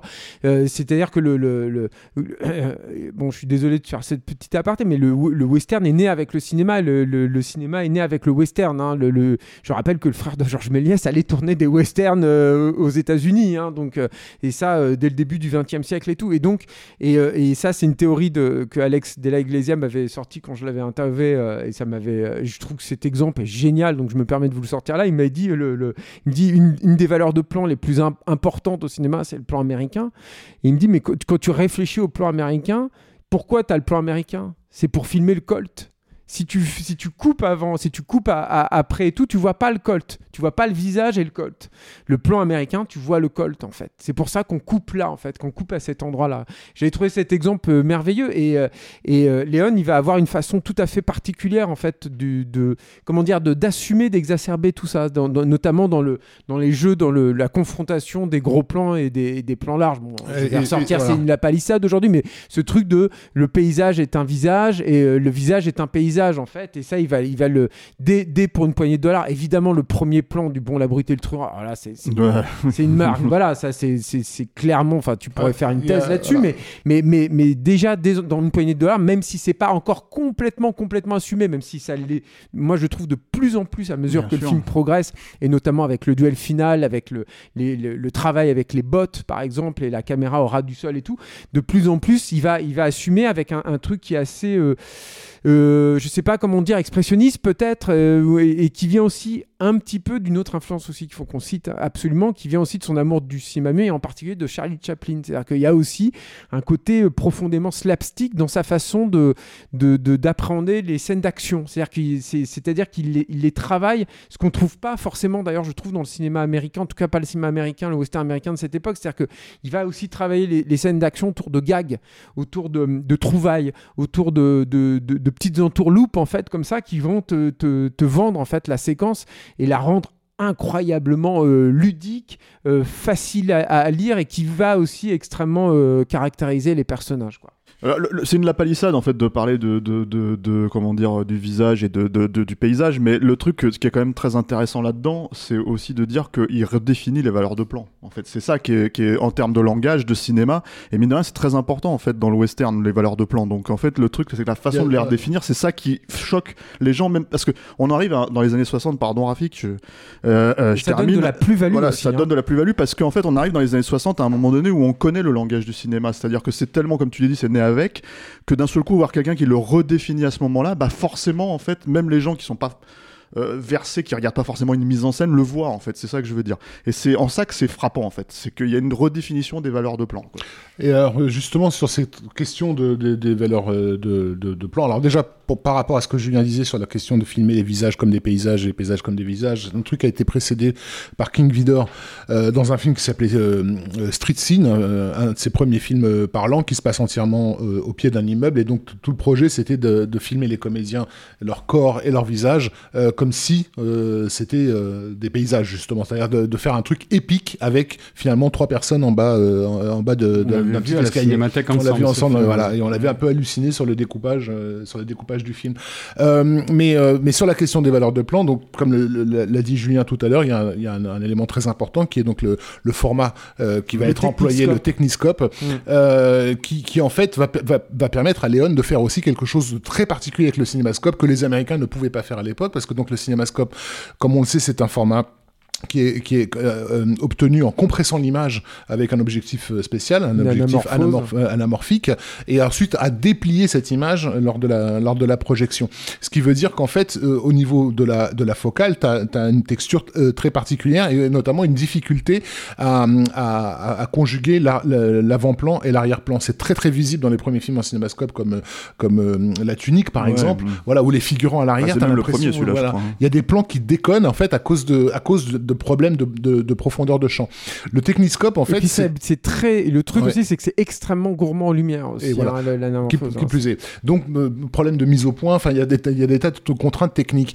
Euh, alors que le techniscope, du coup, c'est un, truc qui, est- qui coûte beaucoup moins cher, on a En beaucoup d'argent. du 35 mm, Voilà. mais sur deux paires. C'est ça. C'est-à-dire que 35 vous allez rogner sur, vous allez imprimer moins de pellicules pour obtenir le format de 35. Le en fait, 35, euh, c'est sur 4 perforations, pardon, Mhm. ça fait ce format qu'on appelle à tort euh, le format carré. Mhm. Et effectivement, si tu le divises avec deux perforations, tu as une demi-image en fait. Donc C'est- des raisons économiques qui, Exactement. qui sont à l'origine du Voilà. technoscope. hein. Mais le fait est que du coup, euh, quand tu tournes en techniscope, tu tournes sur un, un cadre large, mais avec tous les objectifs que, tu, que le cinéma a développés sur le 35 depuis, euh, depuis des décennies. Mm. Et du coup, tu n'as plus cette- ces, ces problématiques propres au, au cinémascope. Ce qui va lui permettre effectivement d'exagérer euh, le- le- le- la perspective, de filmer des plans très rapprochés de ces, Avec de le ces fond comédiens. qui est quand même Voilà, net avec le fond aussi. net, tout à fait. Et est-ce que c'est ce qui change aussi le ratio euh, C'est-à-dire, est-ce qu'il y a une différence de ratio? Il y a le cinéma italien, il y a, énorme, il y a, il y a- il y a un ratio qui est. Alors, je crois, bon, le ratio cinémascope, c'est 1 sur 2,35, mais euh, euh, à un moment donné, chez les Italiens, il y avait des trucs qui étaient encore plus. euh, Oui, c'est un peu plus. Ouais, 1, c'est un peu plus, sur euh, 2,55 ou oui, je sais c'est- plus quoi. c'est- ouais, plus un large, truc ouais. dingue. Ouais. Et c'est ça, c'est le techniscope aussi, Oui, ça je passe dans ce. Mais euh, Après, tu, après, tu perds, tu perds en définition aussi, ce, qui, Ouais, ce bah. qui explique le grain euh, assez important de, de, surtout de sur les films. scènes de, de nuit, quoi, Ouais, en fait. voilà. hein. Mais, mais sur les scènes de jour, le truc aussi, c'est que comme il tourne à Almeria, t'as beaucoup de soleil Mm. évidemment là-bas. T'as un sol qui réfléchit la lumière. Donc finalement, cette problématique de la lumière euh, est un peu une fausse problématique. Fait que finalement, le techniscope, c'est là aussi, il y a un- sans diminuer évidemment le génie de, de Sergio Leone, hein, mais c'est vrai que t'as, t'as- comme dans tous les grands événements artistiques, tu as aussi un, Une conjonction. une conjonction de faits en fait qui bah tout tout tout cool en fait. Je veux dire c'est comme Eastwood, c'est tout, va bien. À coup le mec il trouve Clint Eastwood. Enfin je veux dire c'est énorme, c'est gigantesque. Au-delà, au-delà de la technique, il y a aussi euh, la capacité de Léon, euh, et c'était pas forcément le cas de, de réalisateurs euh, hollywoodiens qui travaillaient dans un cadre très normé, toi, à s'autoriser des choses, euh, en termes de langage cinématographique. Je sais que Léon, il racontait ce- cette histoire de, euh, après, pour une poignée de dollars, il avait, il avait déjeuné euh, avec des producteurs hollywoodiens, il y en avait un, il lui avait dit, mais, mais c'est hallucinant, comment vous obtenez ces plans, quelle focale vous utilisez? Et, Léon, il, avait dit bah, exactement les mêmes que les vôtres, sauf que j'ai même pas le trousseau entier, vu le budget que j'avais à la base. Quoi.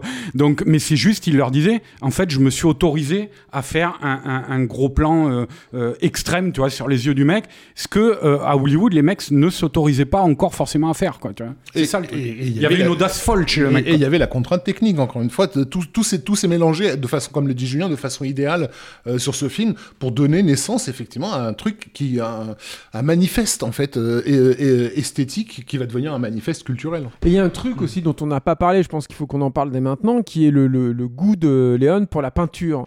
C'est-à-dire que ça, c'est quand même un truc euh, vraiment, vraiment important, quoi. Son amour de Velasquez, son amour de Giorgio de Chirico. Enfin, c'est- c'est, regardez en fait un peu ces, ces peintures-là et, C'est pareil aussi. parce voyez, que... voyez des parallèles avec ces, avec ces, ces trucs. Par exemple, dans, pour une poignée de dollars, je termine juste l'exemple, Arnaud, je te relaisse la parole, mais il y, a une- il y a un truc qui est purement, euh, un, un- pour moi, enfin, c'est une observation de, de peinture, hein, euh, qui est euh, une scène où, euh, où tu as Eastwood en fait, qui est assis euh, dans le bar, et puis je crois que c'est le barman qui ouvre une petite, un volet en fait derrière et qui donne une découverte en fait. Tu as un cadre dans le cadre qui s'ouvre tout à coup avec le croque-mort qui est en train de préparer les, les, les- les cercueils et tout, et tout, et t'as une, là une, une composition d'un esthète en fait de quelqu'un qui a observé justement euh, euh, certaines euh, peintures classiques en fait qui a regardé la composition comment ça fonctionne pourquoi ton regard va de là à là et, et, et- comment rendre le tout aussi aussi dynamique quoi Non, je, je disais là aussi, c'est, c'est, euh, t'as tout et son contraire, parce qu'en fait, c'est vrai qu'il y a des scènes de pour une poigne de dollars qui sont assez frappantes au niveau d'un, d'un point de vue pictural, où tu penses effectivement à des pannes comme Chirico, par exemple,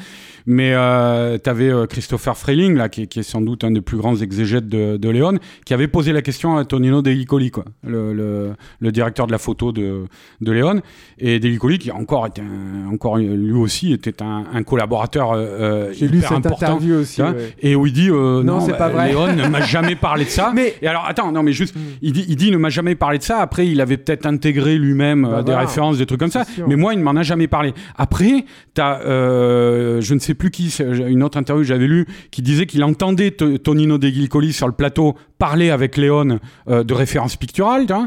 Donc c'est toujours très. Mais c'est Bertolucci hein, qui avait qui avait collaboré avec Léon sur Il était une fois dans l'Ouest euh, au scénario et, et qui résumait Léon en disant c'est à la fois quelqu'un de très sophistiqué et de très vulgaire. Et je pense que ça résume bien la dualité du truc, où en fait les gens se disent mais attends, euh, euh, euh, il les a les références culturelles ou il les a pas, euh, il les a utilisées ou il les a pas utilisées, tu vois? Après, Il y a toujours une ambiguïté quoi. C'est un- incompatibilité avec l'idée que quelqu'un puisse euh, être les deux en fait si tu veux c'est-à-dire Oui, que c'est bah, ça, voilà c'est tu truc. peux tu peux quand même euh, tu vois être très cultivé et lâcher des caisses en, en soirée quoi Non non mais bien Tu vois, sûr. j'en sais rien, mais vois, mais c'est- le truc c'est redoublé en fait par toute cette ambiguïté qu'il y a tout le temps sur euh, il l'a pas dit, il l'a dit, si il me l'a dit, si il me C'est l'a pas comme dit. son tu vois, ça- attachement au truc populaire. Tu vois, je me... là, il y a une, aussi une anecdote moi, que j'aime beaucoup de c'est euh, Nelson Solo aussi, qui a aussi un exégète de, de, de, de, de Léon en France, qui, dit, qui a raconté. euh, euh, qui a raconté que euh, avaient fait une, un- il était de passage à Paris je crois que c'était pendant la rétrospective de la Cinémathèque. Ils avaient fait un excellent restaurant le midi. Ils allaient faire un excellent restaurant le soir. Et sur les coups de, de 16h, 17h, en fait, Léon s'arrête dans un, vendeur de, hot dog dégueulasse. euh, je crois que c'était Gare de l'Est, un truc comme ça et tout. Mais il bouffe des frites. Il commande des frites dégueulasses et un hot dog dégueulasse. il dit mais, mais pourquoi tu, manges ça? Enfin, on sort de- d'une d'une des meilleures tables de Paris. On, va aller dans une autre, une autre des meilleures tables de Paris. Et, et Léon qui lui dit oui non mais moi j'ai besoin en fait de ça euh, en justement entre les deux pour me rappeler euh, pour me rappeler la misère en fait pour me rappeler le truc populaire alors c'est de la posture c'est peut-être un truc il avait peut-être un problème avec la bouffe Bah, il avait un problème avec la bouffe hein, c'est Mais- apparemment ce qui lui a valu euh, mais, ses problèmes de santé mais, hein. mais Non, mais ce que tu, ce que tu dis, dans les faits, c'est vrai, c'est a- ce qu'on disait tout à un l'heure. truc intéressant en C'est son côté romain, c'est-à-dire c'est- c'est-à-dire la grandeur de l'histoire, le prestige, tu vois, mais en même temps euh, euh, les, les, les draps euh, euh, étendus sur les fenêtres, dans les ruelles étroites des quartiers populaires. Et il a toujours gardé ce, ce- ce- ce- ces deux trucs en lui, quoi. Avançons un peu, euh, dans, euh, pas forcément dans la carrière, en tout cas pour terminer sur, pour une poignée de dollars. Sur le succès euh, Sur le succès, mais passé, aussi quoi, sur une collaboration quand même qui est primordiale, en fait, qui est quand même celle avec Morricone. oui, oui. Parce que mine de rien, en fait, je pense que on sera tous d'accord à cette table, même si encore une fois le génie de de de, de, de Sergio Leone est évident. La raison d'un succès est aussi liée en fait à l'alliance musicale. incroyable Et les deux en parlent. euh, Enfin, ils ont un rapport assez étrange aussi. Bon, on reparlera comme on parlera, c'est ça aussi le truc de une Bien pour une sûr. pain dollar, c'est que tout s'est mis en place. Il y a Voilà. déjà Carlo Simi par exemple euh, en, directeur artistique, on va en reparler ça, mais qui est, qui est un C'est pas le truc collaborateur le hyper plus- important. le- C'est pas ce pour qui est évident, c'est. Morricone. Mais quoi. la musique est Morricone. Ouais, puis Carlos ça- Simian, on pourra en parler pour, pour quelques heures de plus, c'est Oui, là où oui, ça part vraiment. non, quoi, mais, mais par contre, pour, pour Morricone, donc c'est pas l'idée du tout de, de Léon, c'est l'idée des producteurs, de Jolly Fink, donc comme on l'a dit tout à l'heure avec Rafi, qui qu'ils avaient déjà travaillé avec lui sur, sur euh, Duel au Texas, c'est ça.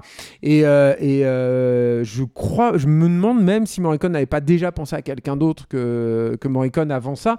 Bon, bref, Mo- Léon le rencontre, Morricone lui fait écouter ce qu'il vient de faire pour, pour Duel au Texas, et, et, c'est Morricone qui, c'est Léon qui dit ça, et, et Léon qui, je trouve, moi, dans toutes les interviews que j'ai lues et tout, est assez dur avec, euh, avec Morricone, c'est assez marrant ça. Morricone, il y a déjà deux trucs. C'est Morricone, il dit, ben, on était à l'école ensemble. Il dit non, je crois pas. Et, euh, et Morricone, il sort une, une photo de classe. Et ils sont tous les deux, effectivement, à, à- à quelques, quelques rangs enfin, euh, différents. Mais ils étaient effectivement à l'école ensemble. Donc on la connaît cette photo. Hein. c'est pour l'anecdote, mais elle est, c'est quand même assez, assez touchant. Et donc, il lui fait écouter ce qu'il a fait pour, pour Duel au Texas. Et puis. euh, et, et Léon qui n'avait alors pour le coup autant euh, il était euh, versé dans la littérature dans la dans la peinture et tout mais c'est vrai qu'en musique il avait euh, c'était un c'était quand même je pense qu'on peut dire que c'était un mélomane on en reparlera aussi plus tard notamment de son attachement à Shostakovich par exemple mais mais mais mais par contre c'est vrai qu'il est c'est un néophyte total en dehors de ça sur la musique même sur la technique musicale quoi Alors que Morricone, de son côté, lui, il travaille déjà dans la pop Depuis un italienne. moment, Il est hein. orchestrateur de, de génie, même, Ouais, de- dans, dans la pop. ouais. Il a déjà ses groupes de jazz expérimental. Euh, donc, euh, bah, au jazz niveau, encore. voilà, au niveau, comment? Le jazz encore Euh, Exactement, non, non, mais voilà. Non, et, non, mais c'est et- pas hasard et la rencontre, elle va se faire aussi à travers un titre que, que, que Morricone a, a réorchestré, parce qu'à l'époque, donc. euh, Culture américaine oblige, soft power oblige. En fait, le- le- il y a une grande mode des chanteurs américains euh, en Europe. Euh, et il y a ce, ce- ce chanteur qui s'appelle Peter Davis qui, euh, qui reprend des standards de la musique américaine mais réenregistrés pour le public européen. Et donc il y en a, il y a un morceau qui est euh, euh, Pastures of Plenty, qui est un, un morceau euh, country des, des, des, des- années 20 euh, de Woody Guthrie euh, au départ, que, que, qui va être réenregistré avec une orchestration très particulière de, de Morricone. Je crois qu'Alain a la, la bande sous, les, voilà, sous la main, il va nous la mettre. and mountains so cold. Et on reconnaît très exactement donc le- l'orchestration de, de- du thème de, de Pour une poignée de dollars. Alors, ce que Léon enfin, dit, euh, lui, c'est que. euh, donc, non seulement bon, donc, il a rejoué, jeté euh, au Texas, mais on en a parlé tout à l'heure avec Dimitri Tiomkin, mais, mais, il, mais il, lui- donc, il, il y a effectivement cet échange. Et, et Léon dit écoute, tu me trouves un excellent siffleur. Et c'est bon, je t'embauche. euh, et en fait, la, la, la, la, la collaboration, c'est vrai, va, démarrer à partir de là euh, sur ce duo magique. Quoi. Enfin, je veux dire, c'est comme euh, Fellini, Nino Rota. Enfin, voilà, t'as comme ça des rencontres euh, qui sont déterminantes en fait dans l'histoire du cinéma. Et, aussi qui culturellement sont signifiantes parce que jusque-là, quelque part dans, l'idée de, faire de la musique de western, il y a cette idée de ne pas euh, troubler le, spectateur. La musique de Morricone, elle se fait euh, remarquer. Euh, c'est une musique qui est très en avant, qui interpelle. Et euh, il a l'habitude de mettre euh, systématiquement de, un, un instrument inattendu. Alors ça, ça va aller crescendo dans sa carrière. Il va se mettre à avoir des, des, des ânes qui, Ouais, qui hennissent, etc. voilà. mais mais mais il y a cette idée que, que Julien a- a- a- avait du mal avec le mot postmoderne, mais c'est vrai que le terme postmoderne, il a C'est pratiquement pas que été j'ai du mal, c'est que je, je, Ouais. je l'emploie avec. euh, Et- et- et avec à l'époque, on- précaution. Et à et à l'époque, on Il me pas semble- forcément les mots Léon, il avait une expression pour ça, c'était, il appelait ça le cinéma-cinéma. Cinéma, Voilà. cinéma. C'est vrai Il que faudrait, il beau. faudrait en, en référer à des spécialistes du sujet, euh, voilà, mais je crois que le terme postmoderne a été culturellement employé la première fois pour parler de Sergio Leone, euh, spécifiquement, ouais, que euh, par la rapport littérature, mais- mais- sur le making of de. Il était une fois dans l'Ouest, ouais.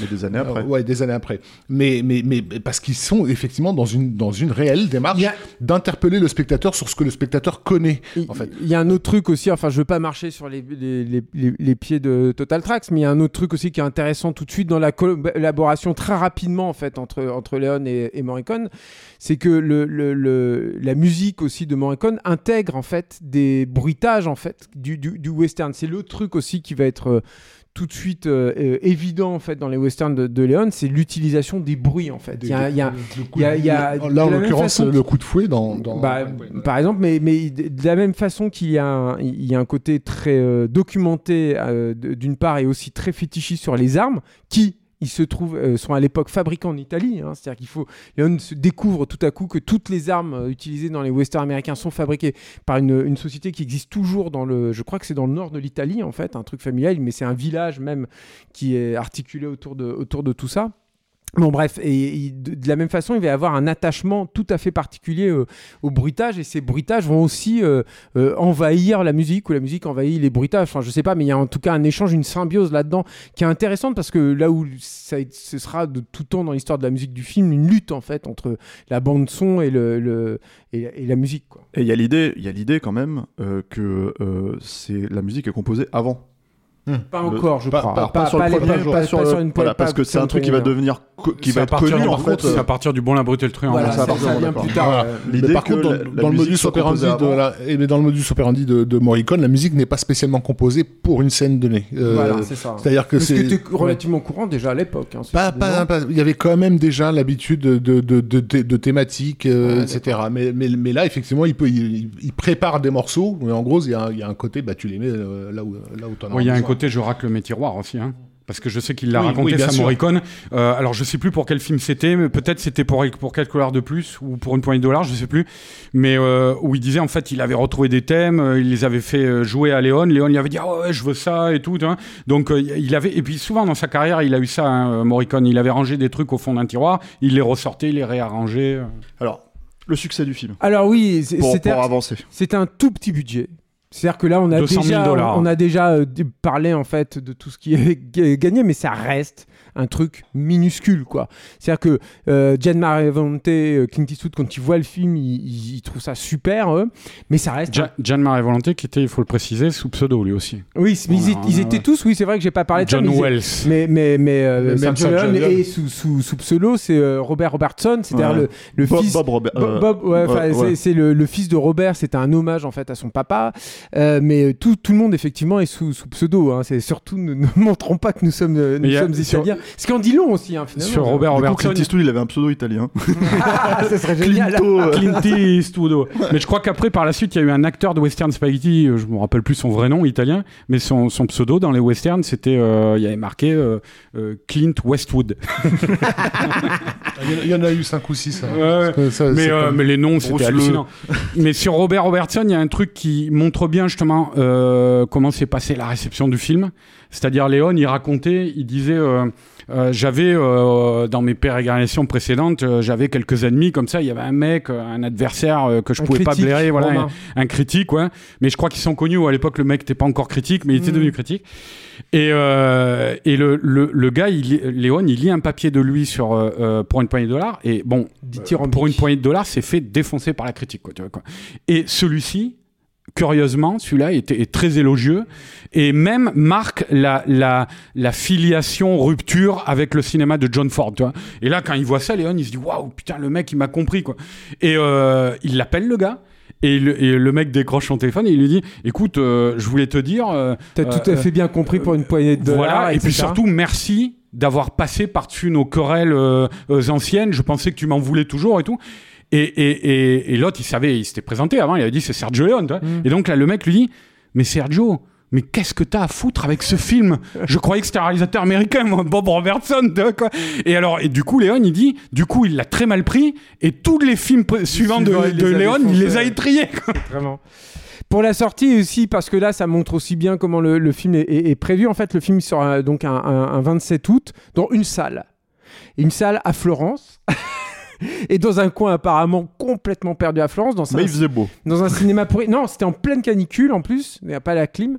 Et, euh, et, et, euh, et alors bon, ça c'est Léon qui raconte ça, je sais pas si c'était vrai, mais apparemment ce cinéma était tellement miteux qu'en fait les sièges n'avaient pas été changés depuis euh, bah, que le cinéma avait ouvert euh, lors de l'invention du cinéma. Quoi. Donc c'était vraiment mal barré, quoi. Tu vois, il avait, c'était pas les plus, be- les plus belles salles et tout.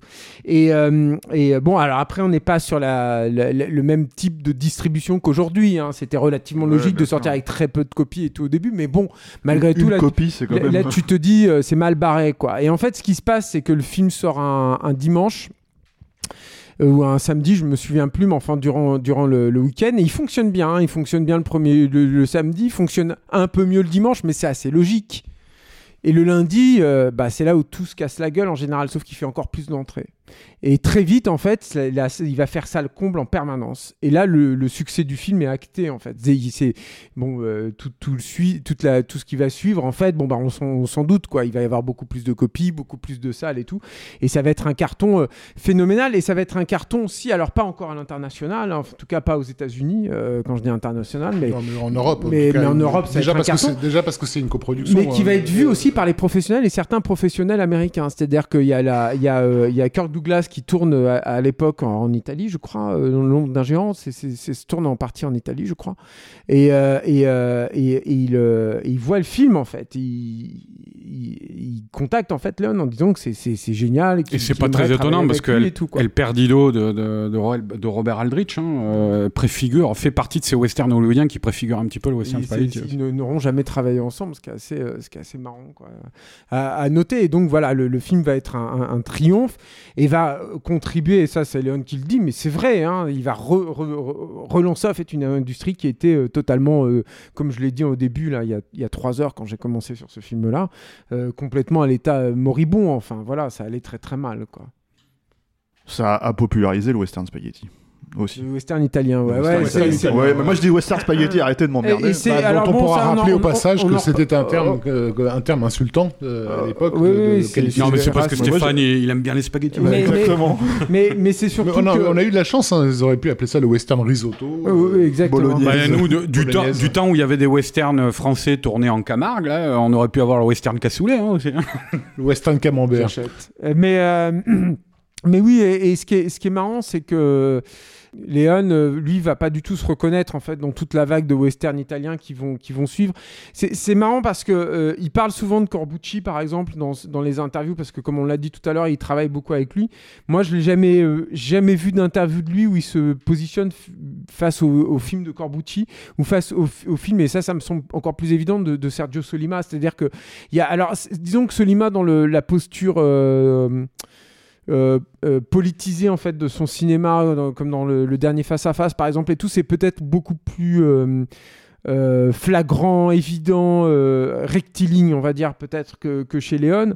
Mais, mais malgré tout, je veux dire, il y a, y a- quand même une vraie noblesse dans ce cinéma-là magnifique.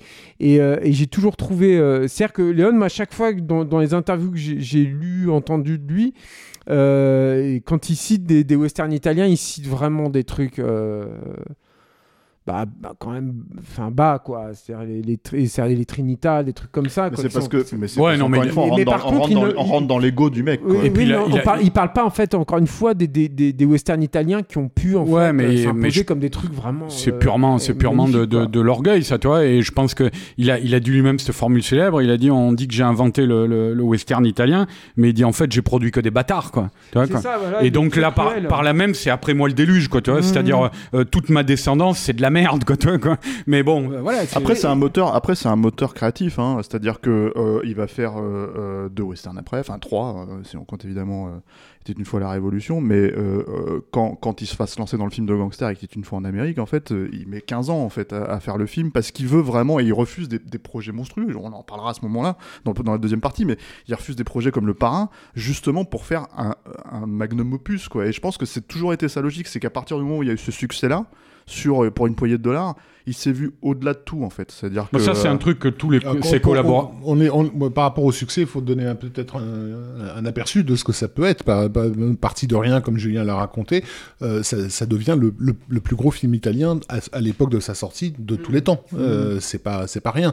Sur, euh, en Europe, il fait, euh, il cumule quelque chose comme 22, euh, 23 millions d'entrées, euh, ce qui est du délire total par rapport à, à- à, encore une fois, à son, à Et son puis, budget. et puis justement, alors tu parles c'est d'entrée. pas le plus gros succès de sa carrière. Ouais, mais tu parles. non, non, tu mais parles au moment, d'entrée. au moment Oui, où il sort, c'est le plus gros film italien. Mais justement aussi, euh, c'est à, à l'époque, ne serait-ce que sur le territoire italien, euh, t'as euh, 14 millions les de- salles, sur l'Italie. les, les salles sont en train de se vider à l'époque.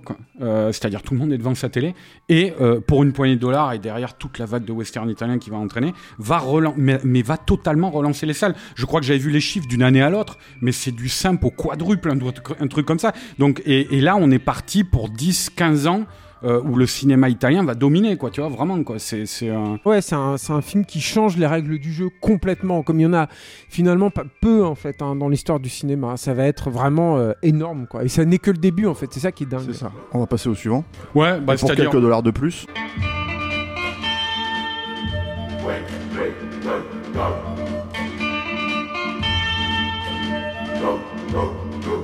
Bigger, better, louder, quoi. Tu vois, euh, le film suivant, parce que euh, effectivement. quand il parle anglais, moi. Non, mais bah, bigger, euh, bigger, euh, better, euh, louder, quoi, toi. Et, euh, Loudé. et- et voilà. On est avec pour une poignée de dollars euh, en tête euh, euh, ces images, tu vois, de, de un petit peu de terrain vague désolé, euh, de, de, de films encore petits, quoi, on va dire, quoi. Tu vois. Euh, il faut rappeler qu'il a, il a coûté 200 000 dollars, hein, euh, ce qui est la somme que cherchent Tuco, euh, Sentenza et Blondin dans, dans pour une poignée de dollars, dans le bon. Laboratoire du Truand, ouais. Euh, mais euh, avec euh, et pour quelques dollars de plus, là on double le budget, c'est 400 000 dollars. Euh, on peut peut-être dire un tout petit mot rapide euh, sur Alberto Grimaldi, qui est quand même euh, le producteur qui a tout misé sur, une, poignée de dollars, et a raison, puisque ça va lancer sa carrière. Grimaldi, c'est quelqu'un qui a fait fortune grâce au western italien, mais qui par la suite a produit des grands auteurs prestigieux, comme Bertolucci, comme Pasolini et d'autres. Et puis il a terminé sa carrière, sa, dernière grosse production, c'est le, qu'il a porté pendant longtemps, le mythique projet de Scorsese, vous savez, j'ai un trou, Gangs of New York.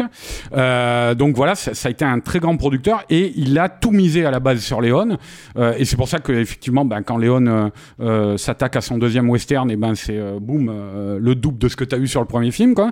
Euh, Sachant que Léon n'a pas touché un centime sur, euh, euh, pour une poignée de dollars, hein, justement avec la Jolie Film qu'il a, qu'il a complètement arnaqué, qui il a fini par gagner son procès, mais ils lui ont donné les droits mexicains pour l'anecdote, Ouais. sachant que les- le film ne, ne sera exploité que très très tardivement au Mexique. Mais où ça sera des- un carton atomique aussi, parce que le, le- tard, Mexique et l'Amérique du Sud, dans le succès du western italien aussi, c'est quelque chose. hein. Alors, Ouais, Gri- ouais. Grimaldi qui est mort en début d'année, hein, en 2021, en Ouais. janvier. Ouais, ouais, c'est un grand producteur italien. Et euh, mais donc, euh, donc on arrive sur pour quelques dollars de plus. Où on, euh, je parlais tout à l'heure d'esthétique de terrain vague là pour pour une poignée de dollars.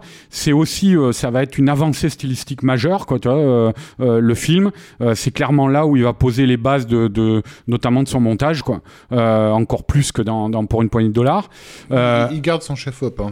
Ouais, ouais, Tonino Delicoli. Bah, Ah non, c'est Ma- Massimo Dallamano. sur- Ah, c'est Massimo Dellamano. Ouais, il arrive à- il arrive à Ah bon oui, c'est abriter la- le truand. C'est le bon abriter le truand, ouais, d'accord. Et euh, oui, mais il n'empêche que quand même, euh, le, le- par Mais il exemple, y a, dans- il y a une chan- un changement esthétique notoire. bah, la, la manière de filmer les duels en pleine rue, quoi, tu vois, quoi, il y a vraiment euh, euh, au- autant dans pour une poignée de dollars, t'as les, les silhouettes en amorce un peu en plan américain sur le côté, ils se font face, tu vois, tout ça, ils se tirent dessus. Là, vraiment, ils commencent à choisir des angles de caméra de, de vraiment tarabiscotés. Je pense notamment dans la, T'avais la- ça donc, pour une poignée de dollars quand même. Pas autant, pas autant. Tout. Non, non, Ah. bien sûr, c'est beaucoup plus Ah, assumé. ah ouais, quoi. ouais, là, ne serait-ce que déjà le, le, le duel entre, entre Lee Van Cleef et, euh, et Clint Eastwood, quoi, tu vois, c'est, il y a, y, a, y a vraiment des, des fulgurances comme ça qui, qui, je pense que c'est la libération, euh, c'est-à-dire euh, le succès de pour une poignée de dollars, lui, lui fait faire se dire, je, maintenant je vais pouvoir y aller, je vais pouvoir, je vais pouvoir balancer plein pot ce que je veux faire, tu vois, tout ce qui, ce sur quoi il s'est freiné plus ou moins, il va y aller. Et euh, donc on a, on a euh, Clint Eastwood qui revient au casting. Euh, dans un rôle un peu. Moi, je sais que c'était un peu déceptif parce que c'est une, une espèce de préquel euh, de, de- Non, c'est la, la- Non, la c'est le- suite en fait de, de- du Bon, la Brute et le Truand en quelque sorte quoi. Donc c'est le dernier film avec l'homme sans nom en fait si on le Non. replace dans la chronologie. Dans la chronologie, enfin, c'est ce qu'on dit, tu vois, parce qu'à la fin du Bon, la Beauté et le Truand, il prend le poncho Oui, c'est ça. qu'il va avoir au début de Poignée de, Poignée de de dollars. Donc, dollars. c'est le Bon, la et le Truand qui est euh, la Le préquelle. premier, après t'as pour De une poignée de dollars et t'as pour quelques Et pour dollars quelques dollars de de plus. plus, c'est la suite. Mais puisque c'est la suite, puisqu'il a la blessure à la main qu'il a dans, dans, dans, dans- pour une poignée de dollars. Mais je sais que moi, je me souviens en fait que d'a- d'avoir été un petit peu déçu, notamment de- du sort qui est réservé à l'homme sans nom à la fin et tout. Je me dis merde, je me suis attaché à ce personnage-là et Mm. il disparaît en fait comme ça. Quoi. J'aurais aimé un truc un peu plus flamboyant. Mais, mais justement, c'est intéressant parce Après, il qu'il disparaît toujours à la fin du film. hein. il, il détourne en fait le personnage aussi, c'est-à-dire que le vrai héros en finalement du, du film, c'est le personnage de Lee Van Cleef, quoi. Bah, Enfin, c'est-à-dire. pour moi, c'est comme ça que je vois le film. quoi, Ouais, ouais, non, mais c'est pas faux, hein, c'est même assez vrai. euh. Allez, Ah. tu as raison. et, euh, Lee, et- Lee Van Cleef qui a été, j'imagine, en partie euh, casté par, par, par- par l'idée qu'il euh, qu'il puisse faire penser à Jack Palance dans, toujours dans, dans, Alors, dans, dans Shane. Je, ça, je vais y, une- c'est je vais y arriver histoire, au truc ça. Cleef. Mais le truc, c'est que euh, euh, avec, euh, avec ce film, euh, il y a toujours une réflexion aussi chez Léon euh, par rapport au- au- aux figures euh, du Far West, tout ça. Mm. Et, et avec ce film, autant sur le premier, il prend la, la- la figure du justicier solitaire, entre guillemets, tu vois, qui va foutre la zizanie entre deux clans. Autant sur le deuxième, il va créer ce tandem qui va faire Flores après, hein, et notamment pour Lee Van Cleef dans d'autres westerns euh, italiens, pas réalisés par Léon, mais par Solima ou d'autres. Euh, non, euh, oui, par Solima Si, ou, si, bah, ou Coloration, par. euh, non, mais je pensais Tonino Valeri aussi, le dernier Mhm. jour de la colère, sur euh, le tandem formé par un vieux briscard. Euh, acteur hollywoodien et un, un jeune euh, aventurier euh, souvent incarné par un, un- un jeune acteur italien tu vois Giuliano Ge- Gemma souvent ou, là en l'occurrence Clint Eastwood donc le vieux et le jeune comme ça où il y a et, ça préfigure un petit peu aussi mon nom et personne où il y a cette, cette, relation entre entre deux hommes qui n'ont pas tout à fait les mêmes valeurs, qui ont les mêmes objectifs, mais pas tout à fait les mêmes valeurs. C'est-à-dire Clint Eastwood, où il est clairement mu par l'appât du gain, avec cette phrase géniale à la fin, qu'est-ce qui se passe, garçon? Et euh, il est en train de flinguer les mecs, là, de récupérer les corps, et il dit rien, pas de problème, il en manquait juste un euh, sur le compte. Quoi, tu vois. et, euh, et donc, ils ont, ils ont pas tout à fait les mêmes valeurs, parce qu'effectivement... C'est d'ailleurs pas une idée de, de Léon, hein, ça. hein, Non, c'est Vincenzoni. hein. Ouais, Ouais, ça, ouais. son. On va en parler de Vincenzoni après parce que c'est un personnage très important euh, pour Léon. Mais, euh, mais donc euh, ce tandem du vieux joué par Lee Van Cleef, euh, qui, est, qui est un personnage qui, a un- qui agit pour un code d'honneur, hein, euh, essentiellement, parce que là on va spoiler. Hein, euh, un, truc C'est-à-dire. de, un truc de vengeance. quoi. Ouais, il reconduit en fait le personnage du méchant euh, Jane Marie Volonté, elle est Indio, tu vois, euh, et qui est euh, un personnage de, de- moi je le trouve encore plus fort que, que celui du premier, quoi.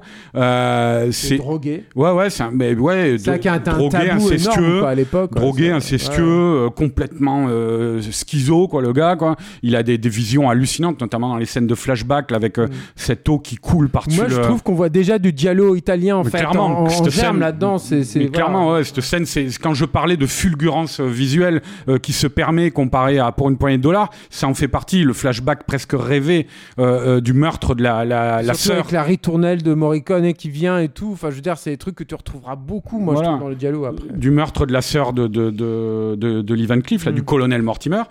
Et, et donc, on, ouais, je disais, on a, on a ce duo créé. On peut dire un mot euh, rapidement sur la manière dont il a euh, justement euh, alpagué Lee Van Cleef. Il l'avait évidemment, Léon, il l'avait évidemment repéré dans les westerns classiques, notamment dans L'homme qui tue à Liberty Valence ou dans Le train sifflera trois fois de Fred Zinnemann, où souvent il jouait des porte-flingues quasiment mutiques. Quoi. Et d'ailleurs, c'était, il était réputé pour être un des rares acteurs qui exigeait moins de lignes de dialogue. C'est-à-dire, c'est, je crois, sur le train sifflera trois fois, c'est euh, quand il débarque du train, il avait dit tiens, tu dis ça. Et, et euh, Lee Van Cleef, il lui a dit non, non, mais il n'y a pas besoin de dire ça, tu vas saper toute la charge de menace que j'ai, que mon personnage a. Et, et ouais, tu as raison, c'est vrai. Et systématiquement, il prenait le scénario, Lee Van Cleef, il a, enlevé, il a enlevé des lignes, il a enlevé des lignes. Mais toujours est-il qu'il n'avait pas pu percer plus loin que cette image de, de, de, second couteau, euh, un peu typé, avec ce visage euh, si. euh, ses, yeux d'aigle, là, et ce, grand nez, là, euh, et il était plus ou moins à la retraite, en fait. Et euh, Il était devenu peintre. ouais, il s'était consacré à la peinture. Alors qu'il était assez jeune, hein, mine de rien. Il euh, cette- Ouais, il euh, était pas très il- très vieux, quoi. Il si- avait, euh, il était un peu plus vieux que Clint Eastwood, mais euh, Si l'on en croit euh, Léon, il vivait dans une misère noire, en fait. hein, c'est ça, à l'époque. ouais, ouais. c'est je- comme ça que lui, il le décrit. Ouais, ouais. Et donc, en tout cas, il est allé le voir, Léon, euh, et euh, il a dit voilà, euh, j'ai besoin de toi parce que je, je te veux là pour ce rôle-là, tu vois, le colonel Mortimer, tout ça et tout. Et, et en fait, Ah, Il y a une anecdote marrante. il avait rendez-vous avec lui. Ouais, voilà. Et il l'a vu débarquer, je crois, ça. du haut, d'un du haut de l'immeuble, du, Ouais, du haut de son dans le bureau. hall, dans, dans le hall d'un, hôtel, en fait. Et il l'a vu arriver. Mais vas-y, raconte si tu veux, parce que ça fait un moment que je parle là. Non, non, mais non, mais en fait, il l'a vu arriver. Il était avec son assistant, Léon. Il l'a vu arriver de, de loin. Il, et il, a, il, a, il, a, il a dit à son assistant, il lui a dit, euh, il lui a dit, euh, euh, il dit, bon, on, on l'embauche. Tu l'embauches avant qu'il me parle. hein. Tu Ouais. l'embauches parce que sinon, s'il me parle et que je trouve qu'il est idiot, je risque de faire une connerie, je risque de pas l'embaucher. Donc c'est bon. Tu Ah, considères parce que lui, il retenait l'image Voilà, c'était dans les l'image, films. c'était le- voilà, c'est ça qui, qui, qui, qui lui importait, et surtout de le voir avec cette Et tête-là. Van, et Van Cleef, il avait 40 ans à l'époque. Et ce qui est marrant, ce qui est Et il marrant, a vu, c'est que mais t'as terminé l'anecdote? Euh, Bah vas-y, hein, Bah, bah, non, mais parce qu'en fait, il le voit arriver dans la rue Mm. où le mec, il a déjà le costume du colonel Mortimer, en fait, pas le chapeau. Pas à Mais, fait. mais la, la, la veste, euh, euh, comment dire, le trois quarts là, euh, euh, avec la capeline par-dessus et, et des bottes. Et en fait, il se dit, je l'ai regardé traverser la rue et euh, il avait cet aspect déjà de corbeau euh, très noble, quoi, tu vois, quoi. Et, et, et il s'est dit, mais c'est exactement ça qu'il me. Alors, ce qu'il dit aussi, c'est que, euh, et c'est ça, c'est c'est marrant, enfin, je trouve que c'est marrant après, ce que c'est vrai, parce que c'est peut-être pas T'as tout trouvé à fait le contraire. Mais c'est qu'il était, il était, euh, apparemment, il était en vrac en fait. Hein, Lee Van Cleef. Encore une fois, il vivait vraiment dans la misère à l'époque. Il était complètement en vrac.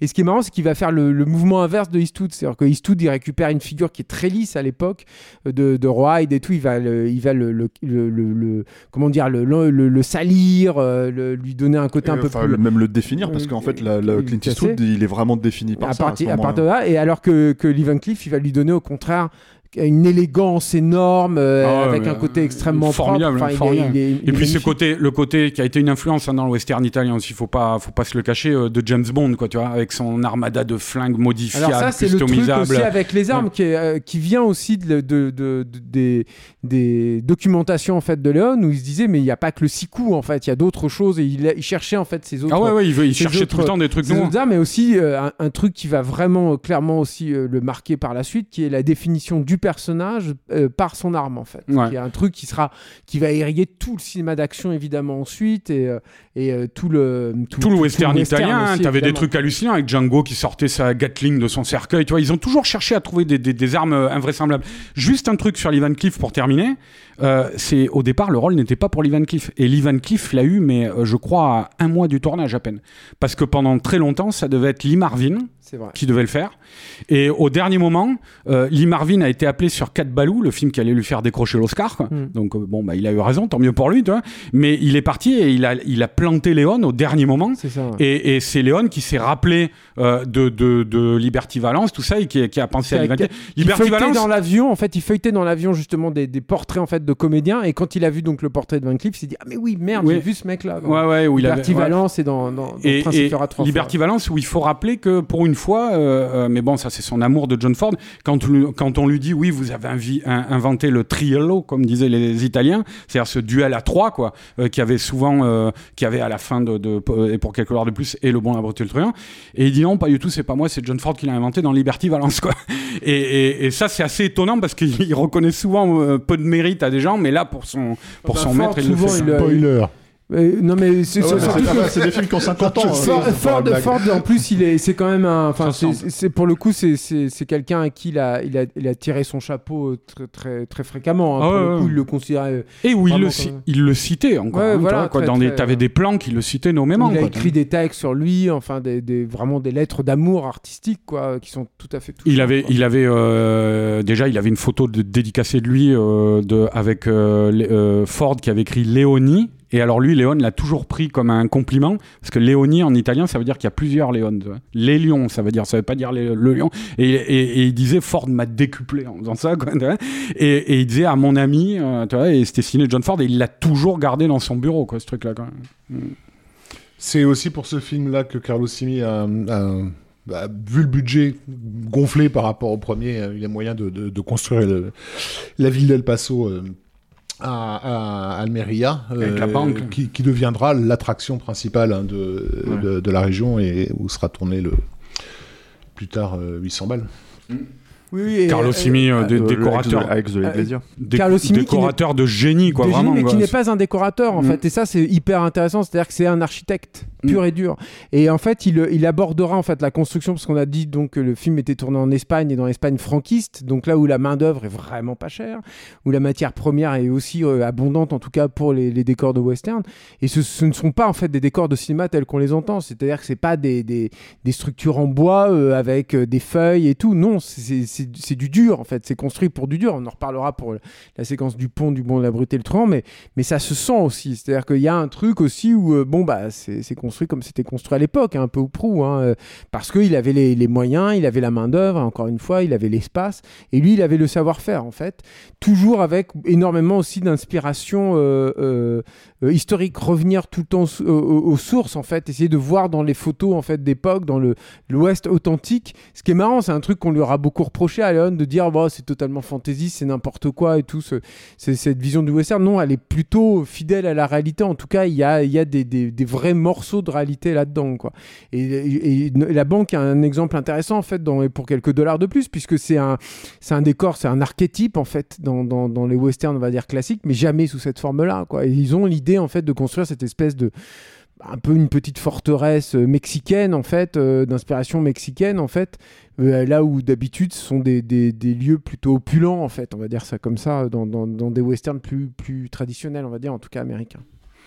Et, et donc, re- re- rebelote avec, avec Ennio Morricone, qui, qui à l'époque se portait évidemment très bien des ventes de disques de... et des réorchestrations de pour une poignée de dollars. Euh, mais, mais, mais cette fois-ci avec une mise en avant de, de sa musique dans le récit même, euh, dans, dans l'écriture même du, du scénario, puisque le personnage donc de Jen euh, Maria Volonté met à mort ses, ses, ses victimes en s'aidant d'une petite montre qui, qui lui joue une comptine euh, et autour de, duquel la musique va se J'adore cette musique. voilà va, va s'orienter comme Avec comme une la- scène de duel, enfin de mise à mort aussi autour Voilà. de ça. Qui est une, scène, une- scène de duel qui va être Oh. entièrement construite sur la rythmique euh, sur la rythmique musicale euh, qui va aussi euh, permettre à, à, à Léon de commencer à un travail euh, qui était moins évident dans le premier, de dilatation du, du, du temps euh, jusqu'à jusqu'à l'extrême, puisque donc dans ce, dans ce duel final, évidemment, le, il faut attendre que le que la comment dire que la montre ait fini euh, de tourner. Euh, j'ai pas le nom exactement de de, de, de cette euh, Une petite montre à gousset, à quoi. gousset, ouais, c'est comme ça qu'on dit. oui, mais le, le truc qui tourne à l'intérieur qui fait de la musique. euh, Oui, euh, Désolé, bon bref. D'a- D'attendre que le mécanisme à l'intérieur de la montre Mm. soit arrivé à la fin pour pouvoir tirer. Et donc du coup, de faire attendre le spectateur, je sais pas combien de temps, mais c'est excessif, quoi. C'est presque deux minutes, euh, ou plus de, plus de deux minutes, avant que la, la- la mise en scène ne prenne le relais en multipliant donc les, les, les gros plans euh, les gros plans regards sur une musique qui là euh, euh, a complètement laissé tomber la comptine pour devenir une espèce de de- d'entrée d'église quoi, de, quoi, en de- fait, voilà. qui, a, qui est une figure aussi qui, qui retrace souvent, quoi, qui Voilà. est ce chant funèbre. euh, exactement cette musique funéraire euh, mexicaine, je crois, à la base, qui est, euh, qui est surtout à la trompette, et Mm. qui, est, Des qui, est, qui est- qui est quelque chose qui avait déjà été utilisé pour le coup par les Américains. Dans Rio Bravo, hein. euh, dans Rio Bravo notamment, mais qu'eux, ils vont, euh, moi je trouve, enfin à mon sens, encore une fois, avec ce que je connais de la musique de film, tel que je peux, mais qui est sublimé en fait chez, chez Léon et Morricone, c'est-à-dire que les dégueulos qui vont, qui vont pondre tous les deux, c'est des trucs. euh, c'est- dans une exagération liturgique en fait, Ouais, que- c'est que- ça, totalement exactement. Euh, et, du fait de la dilatation euh, e- e- extrême du, temps qui donne un aspect onirique euh, complètement dingue et, et- et inédit. Il y avait déjà eu des tentatives de faire des westerns entre guillemets psychanalytiques. Je pense à un western qui s'appelait Backlash avec Richard Widmark notamment. Mais là, le caractère psychanalytique de- devient totalement explosif. Enfin, on n'est plus dans, dans, dans une, dans une tentative de, Psychanalytique. oui, psychanalytique au sens où d'abord parce que le personnage de, de, de Jean-Marie à volonté cumule à Ouais, lui ouais, seul ouais. pratiquement tous les, tout- toutes les, les déviations euh, de la psyché humaine, mais aussi parce que la, la mise en scène, l'onirisme de la mise en scène te fait rentrer dans un, dans un monde de, de, de, fantasmes et d'archétypes Je- n'est plus du tout dans le réel à ce moment-là. Ah mais de toute façon Ouais. après c'est cette espèce de façon de dilater le temps c'est quelque chose qui va devenir très très euh, comment dire euh, propre au cinéma de de, de, de Léon hein. Euh, bon on a évidemment Ça, il en le- a beaucoup parlé aussi. voilà dans le dans le dans le la, la fin de, de- du bon la brute et le truand tous ces trucs là Tout à fait. et c'est quelque chose qui est vraiment euh, très connu chez lui quoi. Et qui sera, qui sera euh, aussi, qui aura son pendant américain avec Sam Peckinpah et son travail sur le montage de- à partir de, de leur. C'est un, c'est un truc dont il a beaucoup parlé où justement lui il disait que déjà il, lui il disait je pense que c'est vrai quand tu le vois parler et tout qui vient de sa nature profonde c'est-à-dire que tu sens euh, Léon moi je trouve quand tu le vois dans les interviews il est à la fois extrêmement intense et en même temps il est sur un tempo qui est plutôt vous avez vu j'ai laissé un petit blanc pour euh, m'a- m'a- m'adapter à ça et pour, pour être sur un, il était sur un tempo on va dire relativement euh, lent en fait hein, c'est dans, dans- dans le truc et où lui il disait justement que dans tous ces tous les beaucoup de confrères en fait qui voyaient travailler c'était la vitesse en fait qui primait il demandait ça très souvent et que lui au contraire non il voulait en fait justement cette lenteur il l'assumait il l'a travaillé au corps quoi mais moi ce que j'adore aussi là-dedans c'est que Une lenteur tendue. C'est jamais, c'est jamais une, c'est jamais du contemplatif. non, c'est ça, Ouais. Pas du tout. ouais. Mais, mais je pense aussi que c'est pas du contemplatif parce que euh, toi, tu parles du côté onirique et tout, tout ça, c'est vrai. Et je pense qu'il y a un autre truc, c'est qu'au bout d'un moment, c'est juste la mise en scène en fait qui te fait tenir. C'est-à-dire que c'est pas, t'as pas d'enjeu narratif en fait quelque part. Évidemment, t'attends de savoir qui va te tirer, qui va, qui va mourir et tout, mais il y a un côté tôt, tu connais la fin en fait. C'est-à-dire que si on t'arrête sur le duel et on te dit qui va tirer et qui va mourir à la fin de, et pour quelques dollars de plus, bon bah tu sais à peu près ce qui va, euh, comment ça va se dérouler quoi. Tu vois le truc. Mais ce qui te fait tenir aussi, c'est ça en fait. C'est le, le- c'est cette façon de de- de- de- de- d'agencer, de, de juxtaposer les contrastes, de, de Et valeurs puis de, etc., débou- de déboucher aussi sur quelque chose de ce qui n'était pas forcément le cas, euh, encore une fois, de pour une poignée de dollars, hein, qui était sur une esthétique peut-être un peu plus naturaliste, quoi. Euh, mais euh, de déboucher sur quelque chose de très beau, quoi, à l'arrivée, quoi. Moi, je, je sais que euh, la première fois que je l'ai vu, le final, ça m'a, ça m'a vraiment marqué, notamment à la fin, le, le- le- euh, l'extrait dont je parlais tout à l'heure, quand il se retourne, Mortimer, pour dire qu'est-ce qui se passe, bonhomme, là. et le plan sur lequel le, le dernier plan du colonel Mortimer quand il s'en va là, mais c'est littéralement une case de Lucky, Lu- la case finale de Lucky Luke, quoi, vois, avec le coucher On de soleil. de Luke. Ouais, avec le coucher de soleil, tout ça. C'est vraiment, c'est pour ça que je parlais de, de, de changement aussi par rapport au premier film. C'est qu'il y y a une beauté qui arrive dans Et pour quelques de plus, une beauté esthétique, notamment aussi dans les, Le les décors, la, la richesse des décors et des costumes de Carlo Simi, parce qu'on l'a pas dit aussi que c'était vraiment un, un euh, Simi s'occupait des décors, des costumes, tu vois, tout ça, c'était et euh, ne serait-ce que le gilet de Lee Van Cleef, quoi, tu vois, quand, quand ils sont à l'hôtel et qu'ils discutent avec euh, euh, euh, avec Clint Eastwood autour d'une bouteille de whisky, les, les raccords entre la tapisserie de l'hôtel, le, le gilet de Lee Van Cleef et trucs comme ça, c'est vraiment un film qui commence à être très très pensé en termes de en termes de production design, quoi. Oui, c'est le, je veux la, la mode en Italie, c'est pas rien non plus quoi. Je veux. Et c'est ça aussi, c'est que parce qu'on va on va arriver aussi sur le succès du film, j'imagine, non? Mais mais le et, et- et le truc c'est que c'est que ça va aussi lancer des modes en fait. C'est ça qui est dingue quoi. C'est-à-dire que la, la, la, la veste en peau en peau de mouton retournée en fait de Eastwood, bah, ça va lancer une mode vraiment quoi dans les années qui suivent. Et on parlait tout à l'heure de Lucky Luke. Moi je- moi qui suis un gros fan de Lucky Luke, ce qui est fascinant aussi, ce qui est intéressant de Lucky Luke, c'est que quelque part, pour le coup, c'était un terme qu'on s'était interdit de dire, mais il y a un côté pastiche du genre, euh, évidemment, dans Ah Lucky ouais, Luke. d'accord, ok. Julien, mais qu'est-ce mais- que t'as- t'arrêtes mais- là, mais- Julien mais- réponds plus Mais derrière. ce qui est génial, et ce qui est génial en fait, c'est que c'est de, c'est de voir en fait le, le- le- tu peux voir l'évolution en fait du genre à travers Lucky Luke et les premiers Lucky Luke, notamment ceux avant l'arrivée de, de Goscinny quand c'était juste Maurice et tout. C'est très très clairement un- encore du cinéma muet, euh, du western muet et euh, évidemment le, western américain. Et très vite. Ça va devenir en fait du western italien jusqu'à euh, Chasseur de primes où c'est t'as carrément Lee Van Cleef en fait qui est, un, qui est un des personnages principaux, qui est une caricature de Lee Van Cleef, qui est un des personnages principaux. Mais mais même au-delà de ça, c'est-à-dire que la façon que Maurice a de découper ses cases, de les, de les travailler, de travailler le truc et tout. Je me souviens que Gottlieb, par exemple, avait fait une parodie en fait ouais, de formidable. version euh, Lucky Luke de, du Western Spaghetti. Mais moi, j'adore, ça me fait marrer, c'est super drôle et tout. Mais en même temps, c'est presque superflu. C'est- T'as t'as presque pas besoin de ça parce que c'était déjà là, en fait, à l'époque, chez, euh, chez, enfin moi, à mon sens, hein, en tout cas, dans le, dans le travail de Maurice. Et c'est intéressant parce que euh, euh, à travers ça, on va, on a parlé de l'influence dans le- le- le- l'industrie i- du, cinéma italien. déjà, les, les Américains qui commencent à s'intéresser à Sergio Leone et tout. Mais quand on arrive là, en fait, à avoir un impact sur quelque chose d'aussi euh, secondaire, je dis ça, c'est pas, je, je place pas de hiérarchie entre les arts ou quoi que ce soit, mais, mais disons euh, annexe en fait, on va voilà plutôt à, à l'évolution du genre. Tu te dis que là, là vraiment, il y a quelque chose qui est en train de se passer. Il y a un nouveau marqueur qui a été posé et tout. Léon aussi citera, euh, parlera un tout petit peu aussi de- du travail de Jean Giraud sur euh, Sur, sur, le sur Blueberry. Blueberry et c'est pareil. Donc Blueberry, qui a été vois, influencé, tu vois l'évolution entre Fort Navajo et ça. Chihuahua Pearl, quoi. C'est complètement. Ça, ça, ça a transformé complètement Blueberry aussi, hein, le western italien. Hmm. Mais c'est ouais, ouais c'est vrai mais mais euh, le truc après si, si on crève l'abcès là rapidement tu vois c'est non mais parce que les, les auditeurs vont pas comprendre sinon mais le truc du pastiche c'est que Stéphane et, et je pense Léon aussi étaient opposés à, ce- à cette appellation Le... Le- Plus Léon que moi. non mais non mais parce qu'en gros le pastiche qu'est-ce que c'est quoi? C'est-à-dire euh, on a la parodie et le pastiche c'est la parodie mais avec de l'amour et de la connaissance du genre quoi tu vois qu'on pa- qu'on qu'on imite et qu'on pa- qu'on parodie c'est Frankenstein, Frankenstein Junior par exemple un pastiche quoi et, euh, et le truc c'est que euh, il y a cette connaissance et cet amour du genre euh, chez Léon qui est indéniable mais après est-ce que c'est pour viser un effet comique? C'est pas parce qu'il met de la comédie pour faire vivre le truc dedans Non, non. que euh, ça débouche sur de la comédie tu vois Voilà. Non, tout, tout simplement, en fait, il, est- il est en train de régénérer un genre moribond. C'est-à-dire que le public, fois. le public a été abreuvé.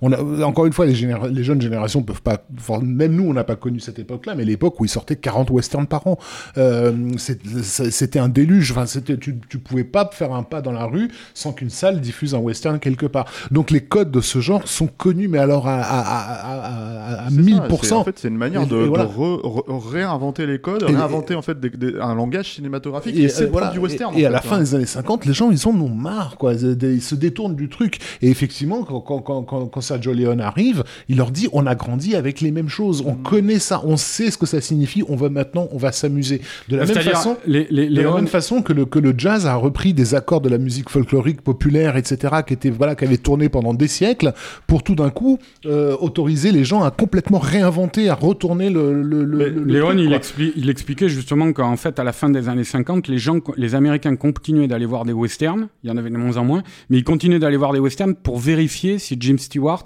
Et ou, John ou Wayne était John Wayne Ouais. continuait de tenir debout sur leur canne à son. Ouais, ouais. Tu vois Donc c'était cette, cette curiosité de voir le mythe s'effacer peu à peu et d'assister à ce La, problématique aussi du pastiche, c'est que c'est un terme assez, euh, comment dire, euh, négatif en fait dans le- dans l'emploi que la critique a pu en faire à l'époque sur le cinéma de Léon. Et le problème, en fait, Oui. c'est que quand tu fais un comparatif avec ce qui existait à l'époque, en fait, qui pouvait être considéré comme des pastiches, c'est-à-dire, euh, par exemple, des films comme In- euh, Flint, tu vois, euh, qui parodiaient, enfin, qui Mm. pastichaient, on va dire, James Bond, tu vois. Le truc, c'est que là, oui, on était là-dedans, tu vois. Mais en fait, c'était volontaire. C'est pas du tout si tu veux, volontaire de la part de Léon. Donc, le, du le coup, pastiche, en fait, le pastiche, je pense, c'est ce que tu, si tu parlais sur l'ambition de Léon tout à l'heure. Le pastiche, dans le meilleur des cas, tu arrives à te mettre à la hauteur du sujet. C'est-à-dire, euh, par exemple, euh, Flint, euh, qui essaie de se mettre à la hauteur de James Bond. sûr, tu vois. ouais, ouais. Alors que Léon, lui, en fait, il voulait pas faire ça. Il veut dépasser ça. Ouais, Léon, il voulait réinventer le mythe, quoi. Mm. Tu vois, quoi. Vraiment, il avait ça, il avait ça chevillé. Mais en tout cas, je, je- je- ce qui me pose problème, c'est que, et encore aujourd'hui, parce que moi, par exemple, je fais juste une petite aparté perso, mais en fait, je me suis retrouvé dans une émission où d'un seul coup, sur Tarantino, donc forcément, par, par essence, on a parlé de Léon, avec quelqu'un qui, euh, qui est en face de moi, j'ai plus son nom, hein, je suis désolé pour lui, Euh, en même temps, je pense pas qu'il nous écoute, mais, euh, mais euh, qui, en gros, expliquait que Léon, de toute façon, c'était déjà un réalisateur grossier, et, et- et voilà, parce qu'il suivait un peu les préceptes de, de- de- de la critique de l'époque, en fait. Il, il estimait que c'était un pasticheur et pas du tout quelqu'un qui avait réinventé Il a des formes ou quoi que ce soit. Donc, donc ça perdure Il encore un peu, c'est un peu énervant, sûr. en fait, tu vois. C'est... Il Ouais, faut, il faut- Il il faut a- rendre à ce point. Il y a un document qui est intéressant que je vous invite à voir, c'est la conférence que donc Léon avait donnée à la Cinémathèque française lors de sa masterclass. Je crois que c'est en 87, c'est juste avant qu'il décède en fait. Et, euh, ce qui est intéressant, c'est que c'est c'est une heure, une heure et demie, euh, et uniquement de questions du public. Et euh, il y a des questions hyper bien, super pertinentes et tout, mais il y a quand même à l'intérieur au moins 5 ou 6 questions, alors qu'ils ont Sergio Leone face à eux, hein, de questions hyper vénères euh, qui l'attaquent directement, quoi, en lui disant euh, bah, tout- tous les clichés, quoi. Tuer le western, euh, le, le, le, le cynisme, l'ironie, euh, le- le- la, la perte de, mor- de, parce sens que là, on- moral, on, est tout que ça, 20 quoi. ans après, en fait. C'est-à-dire, on est que 20 ans après ces On est films-là. 20 ans après quand même, Oui, quoi. mais- tu mais- vois, c'est ça qui est dingue, quoi. Quand tu vois le document, tu dis putain, mais Pour moi, c'est pas jusqu'à étonnant. sa mort, en Bah, fait, c'est Parce que c'est lié au succès aussi, Faut- c'est-à-dire qu'en fait, en gros, le truc, c'est que comme c'est des films qui ont marqué l'histoire du cinéma et qui sont restés à cause des succès, je veux dire, là, on parle, tu parlais tout à l'heure des entrées de, de pour une poignée de dollars en Italie, mais même en France, je veux dire, il était une fois dans l'Ouest, 14, 14 millions d'entrées, en c'est complètement ouais. dingue. C'est-à-dire, c'est un truc, le film reste aussi à cause de ça. Tout le monde l'a vu, ça- quoi. Au monde, dans le monde où ça a le plus mieux fonctionné. hein. Voilà, Ouais, et, c'est et- payé, et- hein. et du coup, en fait, dans un pays comme la France, par exemple, où on, on- bon, on a tendance à beaucoup réfléchir sur le cinéma, etc., etc., beaucoup discuter, euh, même parfois à tort et à travers, c'est pas la question. Le truc, c'est qu'à un moment donné, en fait, voilà, il y a cette idée que, bah, euh, avec, avec l'aspect euh, presque roboratif en fait de son cinéma, bah tu, tu te retrouves.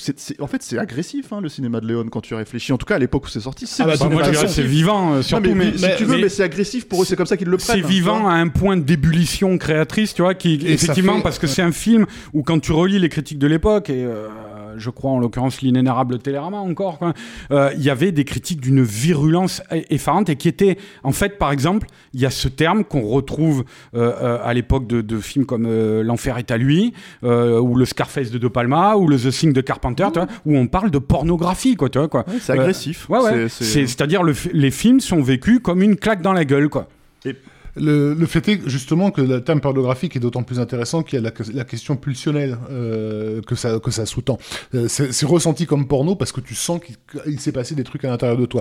Et ce, ce, que, ce qui se passe souvent quand tu, quand tu redéfinis... non, mais oui, oui. Non, mais c'est vrai, ouais, c'est très bien vu. Et- Rafik. et- et- et ce qui se passe- note, je le ressortirai ça. Ce qui se passe souvent quand tu, quand tu parles... Tiens, on te mettra sur la prochaine jaquette de, du Bon, la Brute et le Truand. Il s'est passé des trucs à l'intérieur de moi. Rafik Djoumi. pornographique de points, Ce qui se passe souvent quand tu redéfinis un genre, euh, euh, c'est que c'est qu'en fait tu fais tu fais surgir de ce genre quelque chose qui était latent mais qui n'était pas dit. On tournait autour en fait. C'est-à-dire que le western d'avant tournait autour de cette violence, tournait autour de ce cynisme euh, et, et que tout d'un coup par la, par, la- par le, le- tout ce travail euh, esthétique sur lequel on, on revient et, euh, et, et- et thématique, bah en fait tous ces trucs là ressortent à la gueule, mais là maintenant tu ne peux plus les ignorer. On- au fond, on attendait depuis des années de voir ça. Euh, Mais- et c'est ce que c'est vraiment le, le choc qui a été Et euh, tous les curés, euh, qui, tous les curés qui se tapent ce film-là, ils se disent putain, mais qu'est-ce qui se passe, tu vois? Parce que par exemple, Parce qu'ils ont la trique, ouais. Ouais, ouais, ouais, mais t'as ce truc avec comment elle s'appelle Non, non, mais non, mais t'as ce truc avec qui ira encore plus loin parce que bon, elle, elle va s'attaquer à la carrière de, de, de l'acteur en Ouais, fait, de, Pauline de. Pauline Kael, mais Pauline Kael en fait qui faisait carrément un comparatif entre euh, en fait, elle le traitait évidemment de facho, euh, Eastwood. Bon, c'était après euh, Dirty Harry et tout ça, donc c'était pas lié que à comment dire euh, que, à son travail chez Léon et son travail dans le western de l'époque. Mais elle, le traitait de facho et elle disait voilà, c'est un mec en fait qui, est, qui a aucune morale. Il tire dans le dos des gens, etc., etc. Tu vois. Et elle le comparait à John Wayne si tu veux, qui lui avait une rigueur morale et tout. Et ce qui est vrai, c'est que les personnages de John Wayne avaient peut-être une rigueur morale, mais en fait, s'il y a bien un mec qui était vraiment à droite à cette époque-là, c'était John Wayne. Quoi, Ouais, il, était, il à sa façon, mo- morale à sa façon à lui. Oui, non, mais d'accord. Dans- mais dans- c'est- mais- dans- mais- non, mais sa à, droite, la- à la monde. droite de ce qu'elle reproche de Bien sûr, non, non, c'est ce que je veux bien, dire. très clairement. Mais, mais euh, d'ailleurs, elle a aussi tapé sur, sur Sergio Leone, justement, par rapport Oh. à ses emprunts euh, à, à- à Kurosawa, où elle, elle voyait du vol, euh, au lieu de voir finalement deux artistes travailler dans la même direction. quoi. discuter euh, artistiquement l'un et l'autre, un et, dialogue artistique qui est en train de se créer, ce, que, C'est ce dont on parlait tout à l'heure sur le dialogue avec John Ford et le fait que John Ford lui-même plus tard va reconnaître aussi le cinéma de Léon. Voilà, je veux dire si t'as, si- je veux dire, c'est John Ford quoi, c'est pas le mec qui était hyper cool, non? Surtout avec les jeunes cinéastes, puisque Ah non, il y en a, il les envoyait vertement chier, donc, quoi. donc voilà, quand- bah, donc, donc si- je veux dire, si, si- au bout d'un moment, si t'as si t'as, euh, John Ford qui te dit non, mais c'est bien ce que tu fais, mon petit, bon bah ça va, c'était adoué par Dieu, a- quoi. Avec, avec toute mon admiration. Ouais, non, non, mais c'est. Donc voilà, quoi. Ouais, mais il l'appelait Léonie, quoi. Ouais, ouais, mais avec C'était que- Léon, il disait c'était c'était c'est le, le, le plus bel Oscar que je pouvais recevoir. euh, quoi, C'est pareil. c'était un terme qui, Ouais, était, ouais. qui était proscrit, mais ce qui est marrant aussi, c'est le chez une, une femme comme euh, Pauline Kael ou ch- chez des critiques euh, euh, qui, peuvent être un peu se dire un peu à gauche ou des trucs comme ça, c'est que c'est aussi un cinéma qui est malgré tout, euh, je sais qu'Arnaud il va pas forcément être content de ça, mais qui est, qui est, euh, qui est quand même éminemment politique en fait sur certains trucs quoi, le, le cinéma de Léon. C'est-à-dire qu'il y a, il y a que, politique. C'est pas moi qui suis pas d'accord là-dessus, hein, c'est lui. hein. Non, non, mais dans le sens où, bah, lui, il en parle aussi quand même. C'est-à-dire que lui, il, il- il se définit comme un socialiste déçu euh, qui, est, qui, a, qui a viré euh, anarchiste, en fait. C'est comme ça que. qui s'est éloigné des idéologies. En fait. mais, mais qui est, mais c'est, c'est, c'est, c'est quand même, euh, on en reparlera au moment évidemment de, de du attestat de. Il était une fois la Révolution, hein, je pense, parce que c'est le, le- vraiment le film qui appelle Bah, le plus euh, ça. Il en parle. hein. Mais euh, mais euh, mais mais il y a, il y a aussi ça. Enfin voilà, et ça et c'est aussi quelque chose qui va être de plus en plus marqué dans, dans son cinéma et qui va vraiment être très très présent au moment du Bon la Brute et le Truand où vraiment là pour le coup je pense que tu ne peux pas penser au, enfin voir le Bon la Brute et le Truand sans faire abstraction de ce qui est en train de se passer dans le monde à, Alors, à ce moment-là. Euh, merci pour la tradition, Julien. On va passer littéralement au bon la brute et le truand, tu vois. C'est Rafi qui va nous en parler.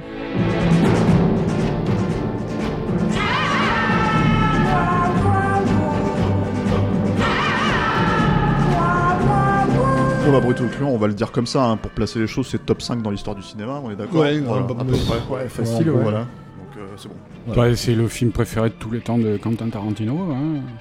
Ça moi je m'en fous mais non fait, mais, non, c'est- mais il fait partie. euh, Je veux dire, il fait partie encore aujourd'hui, donc euh, presque 60 ans après sa sortie, tu vois, de, de nombreux tops de cinéphiles euh, actuels. On- quoi, tu vois, comme- euh, je le mettais juste le top 5 pour nous dans cette table. hein, Ouais, surtout, non mais de tu tout vois, le monde c'est- enfin de tout le monde de, De, ouais, de, beaucoup, de beaucoup, beaucoup tous les gens qui l'ont vu, quoi.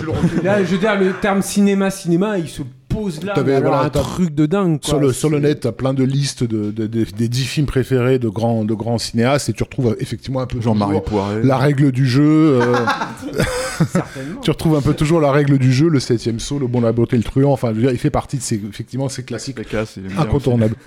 Euh, en fait, c'est- alors, c'est, c'est, il est bon de préciser avant toute chose que euh, les, les, les films de, de Léon ne sont pas encore sortis aux États-Unis. Donc, euh, il y a- ils, ont, ils avaient redouté déjà le problème de, de Yojimbo euh, euh, pour, une poignée de dollars est, est sorti, et, l'énorme succès européen n'a pas, pas vraiment fait avancer les choses. Mais, mais, le film va, va finir par sortir parce que ça, il y a des échos évidemment qui arrivent aux États-Unis, comme quoi il y a ces westerns complètement dingues euh, qui, sortent en, Europe. Et donc United Artists et- essaie de, prévoir la, chose et, va s'approcher du scénariste Lu- Luciano Vincenzoni.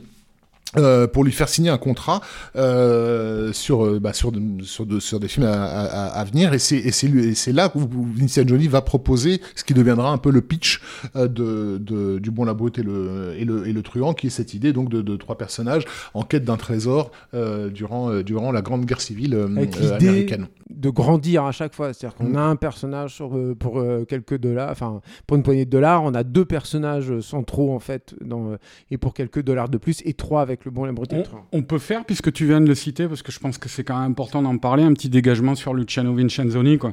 Euh, c'est un, Luciano Vincenzoni, c'est donc, euh, il a été scénariste pour, euh, pour euh, Sergio Leone, mais il a été plus que ça. Quoi. Ça a été presque une sorte de directeur de production qui s'est occupé de plein de trucs, de public relations, tout ça, et il a été très très important dans, dans, dans le destin de Leone. Quoi. Euh, c'est quelqu'un qui n'était pas du tout, comment dire, euh, dé- dans sa personnalité comme pouvait l'être Léon. On a parlé tout à l'heure de la, personnalité très romaine de Léon. Euh, lui, c'était un grand jet-setter. C'était quelqu'un qui évoluait euh, dans la haute société romaine, qui connaissait les comtes, euh, les comtesses, les hommes d'affaires, les trucs comme ça. Et en fait, Léon avait besoin de ça, quoi. Euh, et lui va euh, dire à Léon, toi tu fais tes, conneries, et puis moi, euh, en fait, ta- création, quoi. Et moi, je fais mes trucs, quoi. Je, vais m'occuper de tout ça. Et par exemple, ce que tu dis, les tractations avec United Artists, c'était marrant parce qu'en fait, le, le producteur d'United Artists avec qui Vincenzoni était en contact, il lui dit, viens, viens à Rome, viens voir Le Bon Lapre de Truand, le nouveau film de Sergio il fait un triomphe. Et l'autre dit, non, non, parce que j'ai les acquis, les droits de Yojimbo. Il y avait déjà ce- ces problèmes avec pour une poignée de dollars. Et il dit, je veux pas me faire mettre encore, tu vois, ou des trucs comme ça. Et l'autre, il a dit, écoute, euh, si tu me dis pas, si tu viens pas, je vais appeler la Paramount et Warner, ils vont venir, et après tu vas perdre ton job, et j'ai pas envie que ça arrive, quoi. Donc viens. Et là, il lui prépare un guet-apens. C'est pas le bon, le bon la brute, et pour quelques dollars de plus. Non, c'est bon, le, le- le bon, la brute et le truand. hein. Avançons. Ah oui, non, t'as raison. C'est pour quelques heures de plus. C'était, c'était au moment, euh, c'était juste à la, à la fin quand il allait avoir le bon la beauté et le train. Et il l'a fait, il l'a convaincu. Voilà, c'est vrai. Ouais, t'as raison. Il l'a convaincu comme ça parce qu'il lui a tendu à une sorte de traquenard. Il l'a fait venir et au lieu de lui montrer le, et pour quelques dollars de plus, donc dans une salle euh, euh, dédiée, tu vois, une petite salle entre exécutifs, tout ça, quoi.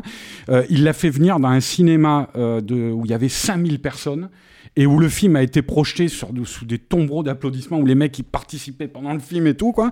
Et euh, le gars de United Artists, le producteur, il était arrivé avec un aéropage d'exécutifs, tu vois, le truc comme ça. Ils sont sortis de la projection, ils sont arrivés direct vers Vincenzoni et ils lui ont dit où c'est qu'on signe quoi. Et ils ont signé direct pour euh, le bon, la brute et le truand quoi. Donc voilà. Donc voilà, il, va, poser ce, pitch euh, sur, lequel, sur lequel Léon va donc, euh, va donc reprendre. Euh, de- des, trois films, c'est celui, je pense, sur lequel Léon a le plus écrit, parce que, bon, alors évidemment, il va, il souvent y avoir des, conflits d'attribution de, de, qui, de, qui a fait quoi, mais sur les films précédents, encore aujourd'hui, les scénaristes sont pas d'accord les uns avec les autres sur, sur ce qu'ils ont contribué, mais sur Le Bon, la Beauté et le Truand, la plupart reconnaissent qu'effectivement, leur travail, parce qu'il y a eu plusieurs versions, leur travail successif a, a régulièrement fini, euh, fini à la poubelle. Bah, quoi. surtout à Jay Euh. Scarpelli qui était spécialisé dans la comédie pour le coup et qu'il est allé chercher justement pour ça et, euh, et il a complètement réécrit en fait le, ce qu'ils avaient fait en fait il a, il a gardé très peu de choses en fait de ce qu'ils avaient. donc le, le truc en fait c'est que donc il y a trois personnages maintenant euh, sur le sur le film donc un, un truc qui va euh, comme ça euh, graduel et ça a été un problème en fait pour Eastwood Eastwood il a dit non non mais je veux pas le faire en fait parce que moi je veux être la star maintenant ça il commençait à avoir une un petit petit truc et tout. Et euh, D'ailleurs, il était payé 250 000 dollars sur celui-là, Voilà. c'est-à-dire euh, genre euh, en Bah, gros 10 fois plus que. voilà, exactement. ouais. Là, et vraiment, ça a commencé. que 10 c'est- fois plus que tout commençait à partir vraiment, mais à décoller, mais quelque chose de puissant, quoi. Et, et Elon lui a dit, et c'est ce qui, ce qui est pas complètement faux, mais ce qui est pas non plus complètement vrai, il lui a dit, mais les autres, ils jouent pour toi, en fait. Il dit, Eli Valache, il va jouer pour toi. le, le- tout, tous, en fait, tout tourne en fait autour de, autour de ton personnage. Et donc, il gardait quand même donc cette idée de la- de d'avoir Blondin, enfin, puisque c'est son surnom dans le, dans le film, en, en- en figure centrale, quoi. Voilà. Bah, ils ont trois noms différents. Il a trois noms différents en fait. Hein. C'est l'homme sans nom, mais il a trois noms différents en fait. oui, c'est l'homme sans nom. Euh, Ça a, failli, ça a failli être un des titres retenus par United Artists Mm. d'ailleurs, pour le, pour un moment donné. Le titre de production, c'était euh, Il Due Magnifici Les Straccioni. Les, les deux. Les deux clochards magnifiques. Mm. Euh, donc on n'a pas on n'a pas le trio en fait de, de, de, de, réunis. C'est dans les échanges avec euh, avec euh, Vincenzo que, que, que que Léon a percuté parce qu'à un moment donné en, en parlant de- des trois personnages il a sorti Il Bono Il Bruto Il Cattivo et, et, et Léon a immédiatement euh, réagi ne serait-ce que pour la qualité purement musicale du du, du, du truc d'ailleurs ça fait roman Voilà, picaresque exactement. à fond, quoi. Je veux dire, t'as l'impression que c'est qui ne fonctionne ni quoi. en français ni en anglais d'ailleurs parce qu'on Mm. On n'a pas cette rime en fait entre les euh, entre les trois. À préciser que Il Cattivo c'est le mal, hein. Euh, c'est pas euh, c'est pas le c'est pas le truand. Euh, là, au niveau de de la traduction, euh, c'est le titre anglais The Good, the Bad and the Ugly est plus proche euh, de, de l'italien. Oui, parce que là, il y a une influence aussi euh, fondamentale et très importante. Il y a Céline, déjà. Si on n'a pas encore parlé de Céline et de l'imp- de l'importance en fait que ça va avoir dans Oui, parce qu'il voulait adapter notamment. le voyage euh, au bout de la nuit, ouais. oui, et, euh, il va, euh, il y en aura des morceaux en fait, pareil, dans, dans, dans toute sa, sa, sa- sa filmographie. C'est ce mélange de trivialité, d'épopée, euh, de profonde humanité en même temps. et en même temps de et- désespoir et total, de, désespoir. pe- de Ah ouais, véritable pessimisme. hein, Céline voilà. et Léon, il y a une vraie parenté. Ah, c'est clair. Et, euh, et, euh, l'autre influence, c'est Monsieur Verdoux, en fait, Mm. de, de, de, de, de Chaplin, en fait, où, où Verdoux dit, euh, c'est à la fin, hein, où il dit, euh, mais moi, je suis une dilettante, en fait, je comparer à, à- à tous ces grands dirigeants, en fait, qui envoient au casse-pipe des, des, des milliers, ce des que dit le milliers, ca- des milliers de C'est ce que dit le capitaine dans l'attaque du pont. hein, tu vois, c'est ce qu'il dit à Tuco et, et Blondin. Mais euh, je reviens un petit peu euh, sur Vincenzoni parce que pour l'idée euh, euh, qui, lui, Vincenzoni explique que c'est l'idée vient de lui en fait à la base parce qu'il s'était retrouvé avec des producteurs euh, étrangers, je crois, américains, il me semble, qui leur, qui leur avait dit euh, après, bah, je crois que c'était à la, suite de cette projection dont je parlais tout à l'heure. Donc les mecs de United Artists, c'est ça, lui ont dit, euh, euh, mais alors Monsieur Léon, qu'est-ce que vous avez maintenant Euh, Quel est le film suivant? Et, euh, et là, euh, Léon, il en savait rien du tout. Et donc Vincenzoni, il explique qu'il a improvisé. Et il avait écrit un film euh, pour euh, un film de guerre avec Alberto Sordi euh, qui s'est passé pendant la 14-18 et qui racontait, sauf qu'il y avait deux personnages au lieu de trois, je crois, il me semble, sensiblement le- le- la même dynamique où ils sont à la recherche d'un trésor, un truc comme ça. Je crois que c'est un- c'était un, film de Mario Monicelli et que Vincenzoni avait écrit quoi.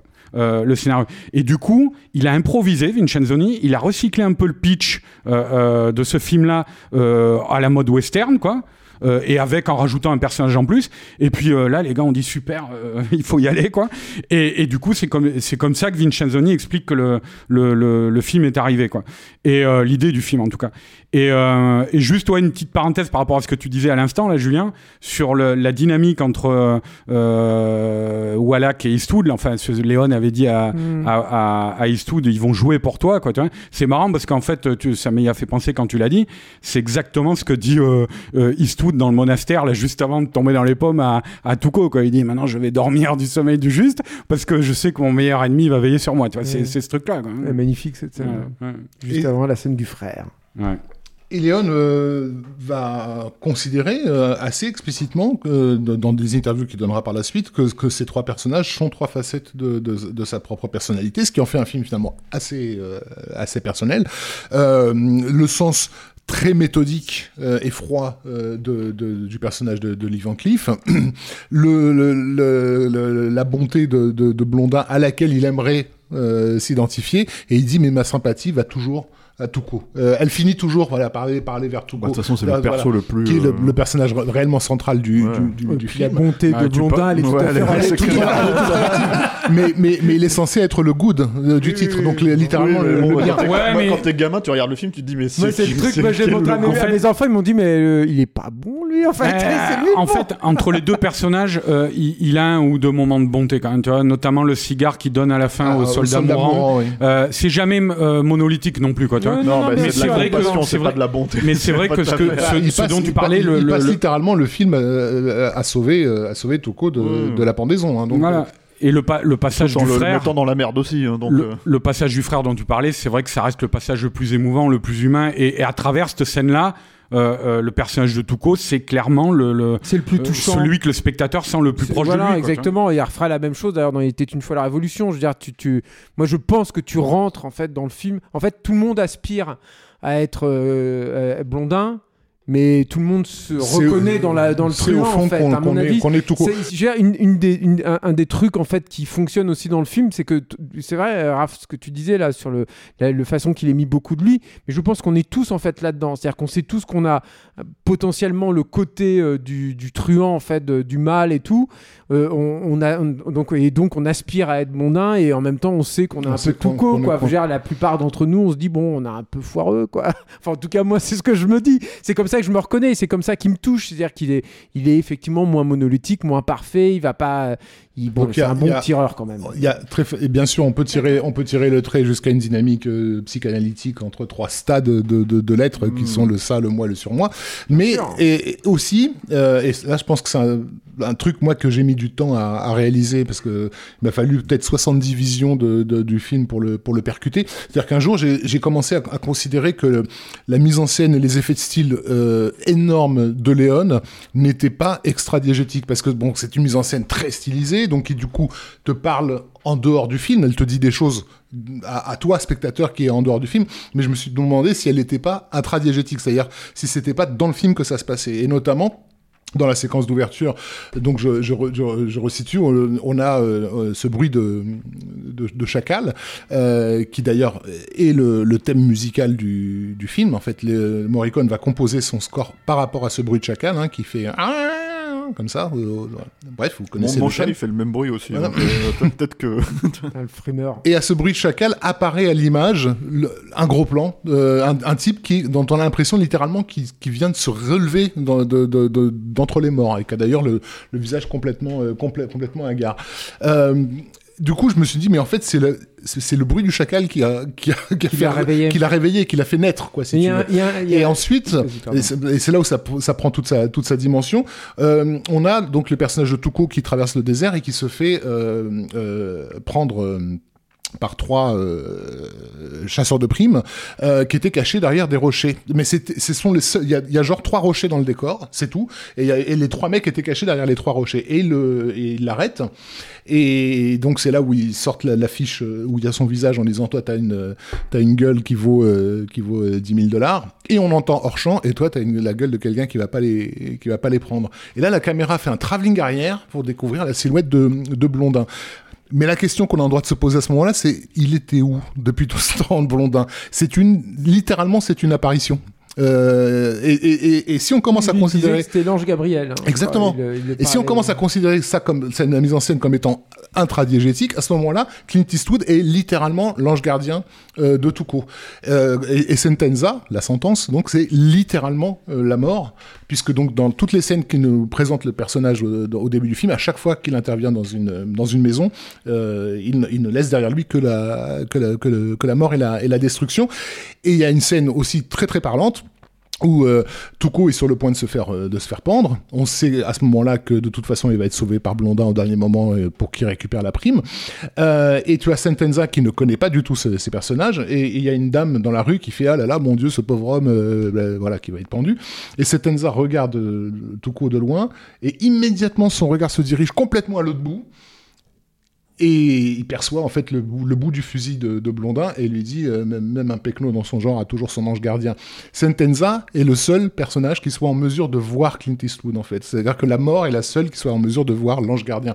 Et en fait, Tuco, basiquement, il passe ce tout le film, c'est un, c'est nous, c'est nous spectateurs quoi, avec les deux petits anges qu'on a sur, sur les épaules dans les dessins animés, quoi. C'est vrai, hein. à, à passer, à passer d'un pôle à l'autre, en fait.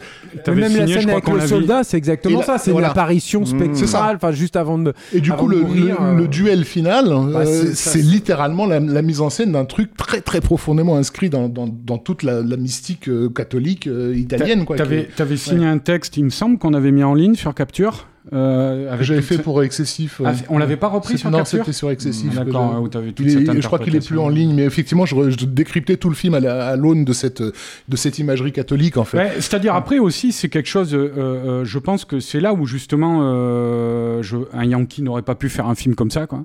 Euh, n'aurait pas pu faire ces films-là. Un Yankee. Ouais, ouais. C'est que c'est que Léon, euh, il était. C'est pas. euh, je pense pas que ça soit intellectualisé chez lui, quoi. euh, Tout ce que tu viens de dire. Mm. Je pense que c'est présent dans le film, mais parce que c'était très vivant en lui. C'était un peu, c'était un peu intellectualisé. C'est-à-dire que lui, il disait par exemple le duel final, euh, c'est un duel euh, avec les morts qui regardent en fait, mais Ouais, mais, mais, mais, protagonistes. C'était ça son objectif. C'est pour ça qu'il a fait rajouter autant de tombes en fait. mais sur tu ce sais, décor mais parce que incroyable. parce qu'encore une fois, ce mec-là était euh, dans la fréquentation euh, euh, d'œuvres fondatrices qui l'habitaient littéralement, quoi. Tu Mm. vois, dire, il l'a toujours dit, il a toujours dit, le plus grand auteur de western, pour moi, ça reste Homer. Oui, c'est pour ça que je pense qu'il y avait qu'un Méditerranéen pour faire ça. En même temps, ce que, ce que Julien suggère, c'est que tu peux pas travailler sur, euh, un film qui a demandé autant de boulot euh, sans, te poser les questions. Il y a, un effet de montage impossible dans Le Bon, la et le Truand, euh, qui est que, donc Blondin s'amuse à, tirer des coups de canon sur, sur alors que Tuco essaie de se, barrer. Le premier, premier coup de canon le projette sur le bord, le deuxième coup de canon le projette tellement loin qu'il atterrit dans un cimetière. Voilà, euh, c'est on est dans le délire total. Il n'y avait pas de Oui, cimetière. mais ça, dans- mais ça, ça c'est des trucs Mais- qui viennent aussi. Par exemple, Hitchcock, Tu- il le faisait Non. dans, dans, par exemple, dans la fin, à la fin de, de, de La mort aux trousses, tu vois, quand il récupère la main de nanana, en fait, Oui. il la projette, il se retrouve dans un truc. mais chez Hitchcock, c'est un commentaire cérébral. C'est-à-dire, il est en- là, il est clairement en train de dire au spectateur, j'ai fait une transition. Et donc, C'est une ellipse assumée voilà. comme telle. et quoi. quand Léon fait une ellipse justement assumée comme telle, c'est qu'il sait très bien que ce cimetière n'existe pas, que c'est une représentation mentale, euh, et que c'est là où Tuco va devoir régler ses comptes avec lui-même, quoi, si tu veux. Donc, euh, euh, et comme par hasard, qu'est-ce qui est la, la seule personne, la seule, le seul être vivant présent dans ce dans ce cimetière, c'est un autre euh, chien. Non, mais c'est un après- chien en après- fait, qui est basiquement le chacal du début, quoi. Il est, il, est, il est évident qu'il avait, mais moi j'appellerais pas ça intellectualisé, tu vois, mais qu'il avait, tu vas me dire c'est assez proche, mais qu'il avait réfléchi peut-être là-dessus, mais c'était en fait très viscéral chez lui. Je sais que Oui, Carlo. Simi, Carlo Simi disait que c'était littéralement une obsession pour lui, euh, euh, et pour quelques heures de plus, et sur le bon la beauté et le de trouver un endroit final pour le duel qui soit circulaire. Et comme il le trouvait pas, à chaque fois il lui a dit construis-moi euh, pour les pour quelques heures de plus il a dit construis-moi un, un- un- un- une place circulaire comme ça entourée de pierres. Euh, et puis après pour le pour le bon la beauté et le truand il a commencé où en fait il lui a demandé la même chose mais en plus grand je crois. Et puis après il a mis des tombes autour et puis après il a mis euh, 1000 tombes et puis ça a monté jusqu'à 5000 tombes tu vois. Enfin en gros il, il lui a- et, et, et Simi il disait c'était très troublant parce que j'en ai jamais discuté avec lui explicitement mais il avait l'air obsédé par cette figure là Oui, parce que, mais il en parle par contre chez, Sims, euh, chez Noël euh, Simsolo, là, dans les, dans les entretiens, en fait, le, le- le livre d'entretien. Et pour lui, le, le format circulaire est une, justement une mise en scène qui lui permet de revenir à la fable et au mythe. C'est-à-dire que c'est le, le- c'est le cirque, euh, c'est le cœur du labyrinthe. c'est le hein. cœur du labyrinthe, c'est le cercle de la mort voilà, donc c'est- et- et il, il disait voilà, là c'est un moment, un moment en fait où mes, mes, mes personnages arrivent là, ils sont au cœur en fait du, du conte, du mythe, de la, La- fable en fait. La, quoi, la- voilà. la- la- la sé- la séquence aujourd'hui ultra célèbre de Tuco qui est en milieu des tombes sur un morceau de 3 minutes 30 de, de, Mo- de Morricone, quoi, la- Ecstasy of Gold, quoi. qui est probablement la- le plus beau morceau que Morricone ait grand dans sa carrière. l'histoire de la musique. Voilà, C'est- Euh, littéralement c'est- la mise en scène du labyrinthe. Enfin, il, est en- C'est ça. il passe de l'un à l'autre, il tourne, il tourne, il tourne, il tourne, il tourne jusqu'à arriver au centre et, et c'est là où les choses Et alors, vont enfin avoir Et d'ailleurs, il a pas, c'est Eli Wallach, je crois, qui racontait ça. Euh, ça valide totalement ça, quoi. C'est-à-dire, euh, il avait prévu de faire un plan que techniquement il n'a pas pu s'autoriser, un plan aérien du labyrinthe, c'est-à-dire euh, de, du cercle au milieu, avec les, les tombes euh, sur la, la périphérie, et Tuco en train de courir au milieu des trucs, quoi. Et il n'a pas pu le faire. C'est c'est marrant, on en reparlera aussi pour, Stalin- pour euh, Leningrad, pardon, mais son, un, un de ses grands projets en fait abandonné. Mais c'est vrai qu'il y avait, euh, il y, a, il y a aussi une, une volonté chez euh, Léon, mais qui va, qui va dans le sens de ce que Rafik dit, de, il cherchait justement ses plans aériens en fait. Il cherchait les, les- à élever en fait sa, sa caméra, à donner un point de vue justement, bah, littéralement divin. De- de C'est-à-dire- Tu veux dire, tu veux dire qu'il se serait serait super bien entendu avec Zemeckis, c'est ça, Julien Et je pense, je pense que ça, et puis voilà, bon, j'aurais bien aimé qu'il ait un drone, moi, euh, Léon. Ça, J'aurais bien aimé bah, savoir ce qu'il a- ce qu'il aurait fait avec ça, quoi. Lui, il aurait su l'utiliser au moins. Mais il y a, il y, a, il y, a, euh, il y a un autre projet, apparemment, j'ai jamais su si c'était très poussé en fait, mais qui, qui, qui connecte, je trouve, avec Le Bon, la Brute et le Truand, c'est qu'il voulait faire une adaptation de Don Quichotte, euh, euh, euh, Léon, avec Clint Eastwood dans le rôle de, de, euh, de Don Quichotte et, et avec euh, euh, euh, comment, Elie Valak dans le rôle de Sancho. Et en fait, c'était c'est assez marrant parce qu'en fait, finalement, c'est quoi euh, l'histoire de Don Quichotte? C'est les mecs qui courent derrière des trucs qui n'existent pas, en fait, tu vois. Donc, euh, donc Dans une euh, projection mentale. Ouais, c'est Ouais, ça. et- Et- et et- les projections tu sais, dans- mentales, dans- la dans fin Bon- de la chevalerie aussi, ça c'est très très important. Je veux dire, Ouais. le, le, le rapport a entre le cowboy et le chevalier. Et, Ce que je veux dire, c'est que t'as des plans- qu'il l'a déjà fait quelque part, en fait, avec le bon, la brute et le. T'as ce plan dans Le Bon, la Brute et le Truand, quand ils sont dans le désert où t'as Eastwood à cheval et qui traîne Tuco attaché à une corde derrière lui, tu ne peux que penser à ça. Sancho Panza, bien sûr, évidemment. Et, et alors, ce qui est marrant, c'est que. Alors, je vais rabaisser peut-être un peu le niveau après tout ce qu'on a dit, mais je pense que c'est quand même intéressant de le rappeler c'est que. Euh, euh, y a ce film euh, gigantesque, ce monument euh, de, de- de l'histoire du cinéma se fait quand même dans une certaine, un contexte relativement trivial. C'est-à-dire que même s'il a beaucoup d'argent sur ce film, etc., c'est quand même un film qui a un tournage assez, euh, assez dingue, quoi. C'est-à-dire que les, les- c'est pas du tout dans le, dans un- une espèce de confort feutré comme, euh, je sais pas moi, donc c'est en 66, donc on va dire comme 2001, qui est en Pour- train de se bah, concevoir à peu près à la même période, tu. Pour donner une échelle, hein, c'est pas compliqué, tu rajoutes 200 000 dollars à chaque film. quoi. C'était de Oui, bien 400 sûr. 000 pour une poignée, 4, euh, 600 000 euh, Là, et là, pour quelques dollars de plus. Et là, c'est. Non, Un, un- un million. 200 000, ouais. 400 000 et, et 600 000, je crois. euh, le un, bon mi- non, un million pour euh, le, le bon la brute et il va dépasser pour, pour arriver à un, un million deux. Mais, mais, mais, ce qui a- mais donc ce Parce qui qu'il y a- a 250 000 dollars pour Clint, hein, déjà. hein. mais- Ouais, mais- c'est pour ça, ça m'étonnait. hein. Mais, mais je pense, enfin, je vois là-dedans aussi une, une des clés de la réussite du film. C'est-à-dire que je, je pense qu'il y a le, ce côté trivial, euh, très euh, euh, terrien en fait dans la fabrication du film, avec des problématiques euh, physiques qui sont euh, de base, quoi. Tu vois, je pense que ça, ça- c'est aussi ce qui lui donne ce choc, ce contraste. De la même façon qu'on a parlé de ce- ce- cette documentation euh, très très poussée euh, par rapport à une stylisation et à une décorrélation totale en fait de la réalité. Je pense qu'il y a ça aussi en fait dans, dans, dans le film. Donc on a on a beaucoup Ouais, c'est-à-dire, dans la production, ils se sont rien refusés, quoi, tu vois. C'est-à-dire, euh, c'était même, mais quand, c'est, euh, euh, je crois que c'est, ouais, c'est euh, Carlo Simi qui a raconté que euh, pour le village du début où il y a Tuco justement Mhm. là, qui se fait attraper par les trois mecs là, euh, le, Léon, il voulait un village, euh, trois bicoques, tu vois, au milieu d'une étendue. Euh, à euh, infinie à l'horizon, tu vois. Et donc Simi, il est parti euh, en Espagne, tu vois, à Almeria, ça, il a cherché, il a pas trouvé pendant un moment, puis finalement, il a fini par trouver cette étendue au pied des montagnes d'Almeria, tu vois. Et puis il dit à Léon, bon, bah c'est là-bas, il faut y aller. Alors il déclenche tout le convoi, euh, la caravane, là, avec les, les camions, les trucs comme ça. Et Simi, il était pas là. Et à un moment, ils arrivent à- à- au pied d'une falaise. Le village n'était plus très loin, le village en ruine, là, avec l'horizon derrière. Et et il y a eu un éboulement, en fait, et la route est coupée, quoi. Et là, t'as Léon, il paraît qu'il devient fou. Mais genre, euh, c'était Zorglub, quoi. Le mec, il, tapait par terre, il se roulait par terre et tout. Et t'as, et euh, les mecs, ils appellent euh, Simi en catastrophe. Ils vite, rapplique, parce que il y a un éboulement, on sait pas par où passer, on est tous bloqués. Simi rapplique, Léon, il le pourrit devant tout le monde et tout. Simi arrive à lui faire comprendre que c'est pas sa faute. Il a dit, tu m'as demandé de trouver ce village-là. Tu vois, moi, je l'ai trouvé. Il y a eu un éboulement, ils l'ont pas enlevé, tu vois, machin et tout. Et au, au- à la fin, Léon lui donne raison. Mais Simi, il, il raconte que le périple, il a duré plusieurs jours, en fait, quoi, tu vois, pour, pour arriver au lieu dit et pouvoir tourner cette putain de scène. Donc, c'était, c'était vraiment, c'était une production, comme tu disais, euh, euh, aventureuse, tu vois, en tout cas, qui, qui, est, mais où les gens ne se sont rien refusés. Ils ont pris le temps et les moyens de. Oui, déjà, ils, ils réutilisent pas des trucs laissés par les Américains. C'est-à-dire le construisent, making-of, ça pourrait être un Euh, film d'aventure voilà. à lui-même, je pense. euh, le, le, le, le, le- fameux pont euh, qui Ah bah, font- apparemment, voilà, ils l'ont fait péter deux fois, voilà, euh, Voilà, c'est une anecdote quand même euh, Très célèbre, très hein. rigolote Ouais. quoi en fait, c'est- qui est qui est en fait que euh, une, une des clés en fait du, de, de cet argent, de cette euh, du fait qu'ils aient à disposition des moyens pareils en fait, c'est c'est que bah ils collaborent avec le, le régime franquiste. Rien que ça, enfin je veux dire quand on le remet en perspective par rapport aux propos en fait du film, notamment le rapport à la guerre, le rapport à la religion et tout, euh, Et qui, fait, qui fait son signe de croix n'importe comment et tout, quand tu connais un tout petit peu le régime franquiste, tu tu, tu, enfin, tu hallucines complètement de ce que. Que- qui- c'est qui- c'est une idée qui- d'Eli comme ça. Wallach, ça, le signe de croix, et c'est un, c'est euh, un truc oui, oui, de... bien sûr, mais quand C'est bien un même. truc de portoricain new-yorkais, comme- Mais- mais- et mais Léon lui a dit c'est super. Ouais, ouais, ouais, mais, mais quand bien même, enfin, je veux dire, c'est- c'est c'est dans le film, il y a un truc complètement dingue, en fait, là-dedans, quoi. Je veux dire, il y a des gens qui mouraient sur la tor- torture à la, à la même période parce que justement, ils Oui, avaient il manquait des, de respect à des, l'église. des ouais. propos qui étaient moins forts que celui du bon, la brute et le truand, quoi. Donc, et, et, euh, et, euh, et donc, il a à disposition pour plusieurs scènes, en fait, l'armée euh, euh, franquiste, notamment euh, tous les appelés. C'est-à-dire que les mecs se retrouvaient.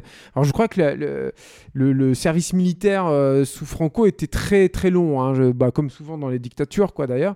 Et les mecs, au lieu d'aller trimer euh, comme des cons à faire des, des âneries euh, militaires, bah, ils se retrouvaient à jouer littéralement aux cowboys indiens. quoi. C'était un- panard euh, total, mais par contre, ils n'avaient aucune connaissance en fait du cinéma, ce qui explique que bah, Elie Valache, bon, ils sont beaucoup répandus là-dessus, mais il a failli y passer, quoi, littéralement quand même plusieurs fois, parce qu'il y avait euh, il y avait une part en fait large en fait de l'équipe qui était relativement amateur. C'est-à-dire qu'il y a une la scène par exemple dans laquelle il, il coupe ses menottes avec le, le train qui passe, il a failli être décapité parce qu'ils ont oublié de dévisser un marchepied Ouais, quand même. ouais, quoi. ouais. Quand tu revois le plan aujourd'hui, c'est de la. Cha- Jackie Chanerie mais puissance 10 000. Alors, quoi. Tu, tu- vois tu le truc, parles- tu dis, oh putain Tu parles de Jackie Chan, mais, Mais- c'était une, une idée reprise d'un Buster Keaton en fait. Et la- oui, oui, ça- cette idée-là, mais, mais par contre, le, voilà, le truc avec le marchepied. Et ce qui se passe avec le, avec le, le, pont, c'est que je l'ai déjà dit au- au- auparavant, euh, Simi, en fait, tout en dur, comme du réel. Surtout que là, en fait, il a à disposition l'armée. C'est l'armée hein, qui, qui, l'aide, enfin, une partie de, de l'armée ou des, des- de la manœuvre qui, qui est sur place, qui l'aide à bâtir le pont, qui est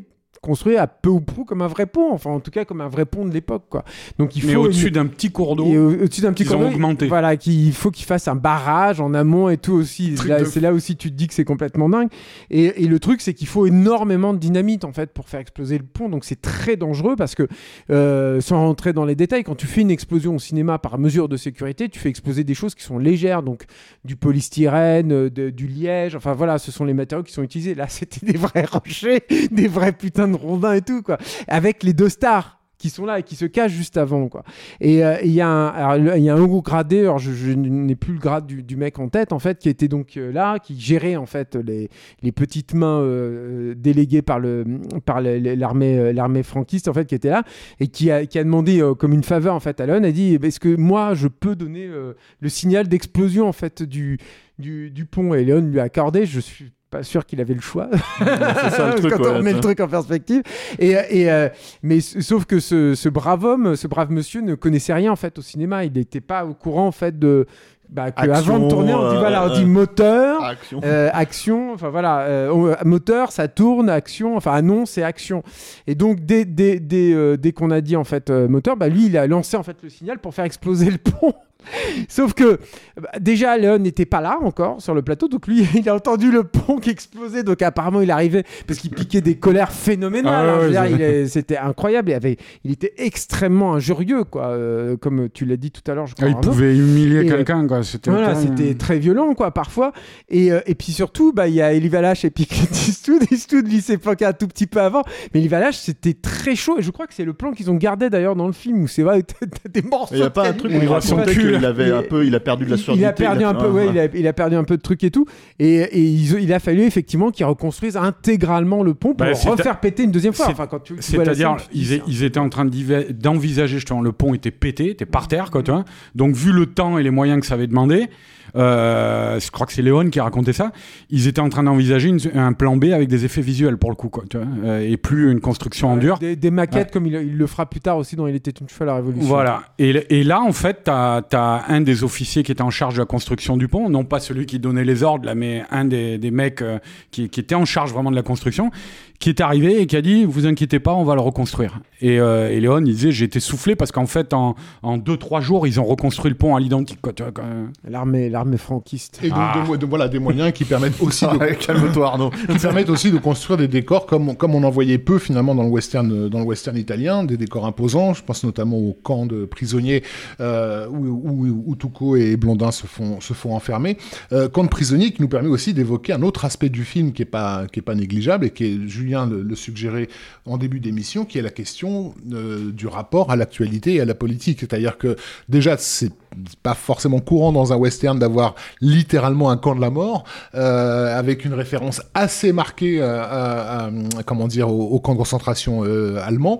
Euh, Clairement assumé voilà, c'est pas c'est pas c'est pas courant de faire un western à la fin des années 60 alors que la- l'Amérique euh, entre en guerre au Vietnam donc dans, dans, dans, dans le conflit est-ouest euh, capitalisme communiste ça, en voilà l'occurrence, ouais. euh, dans, dans un film qui te met en scène euh, donc les nordistes contre les sudistes et on- en fait au bout d'un moment on sait plus qui sont qui parce qu'il y a ce plan magnifique où ils pensent avoir affaire à des à des, à des, à des sudistes parce qu'ils ont, fait, ils ont une tenue grise et en fait Ouais, ils ont juste de la poussière euh, voilà Mais alors, cette idée, on, on, on l'avait pas découverte il y a quelques années dans un Ford, en fait, justement, un vieux Ford. euh, J'ai ce souvenir là quand on s'était dit, putain, la même idée avec des soldats qui enlèvent la poussière. Mais il n'empêche que ça te. Moi, j'adore cette idée parce que c'est Ah pareil, c'est presque un gag de slapstick, je trouve.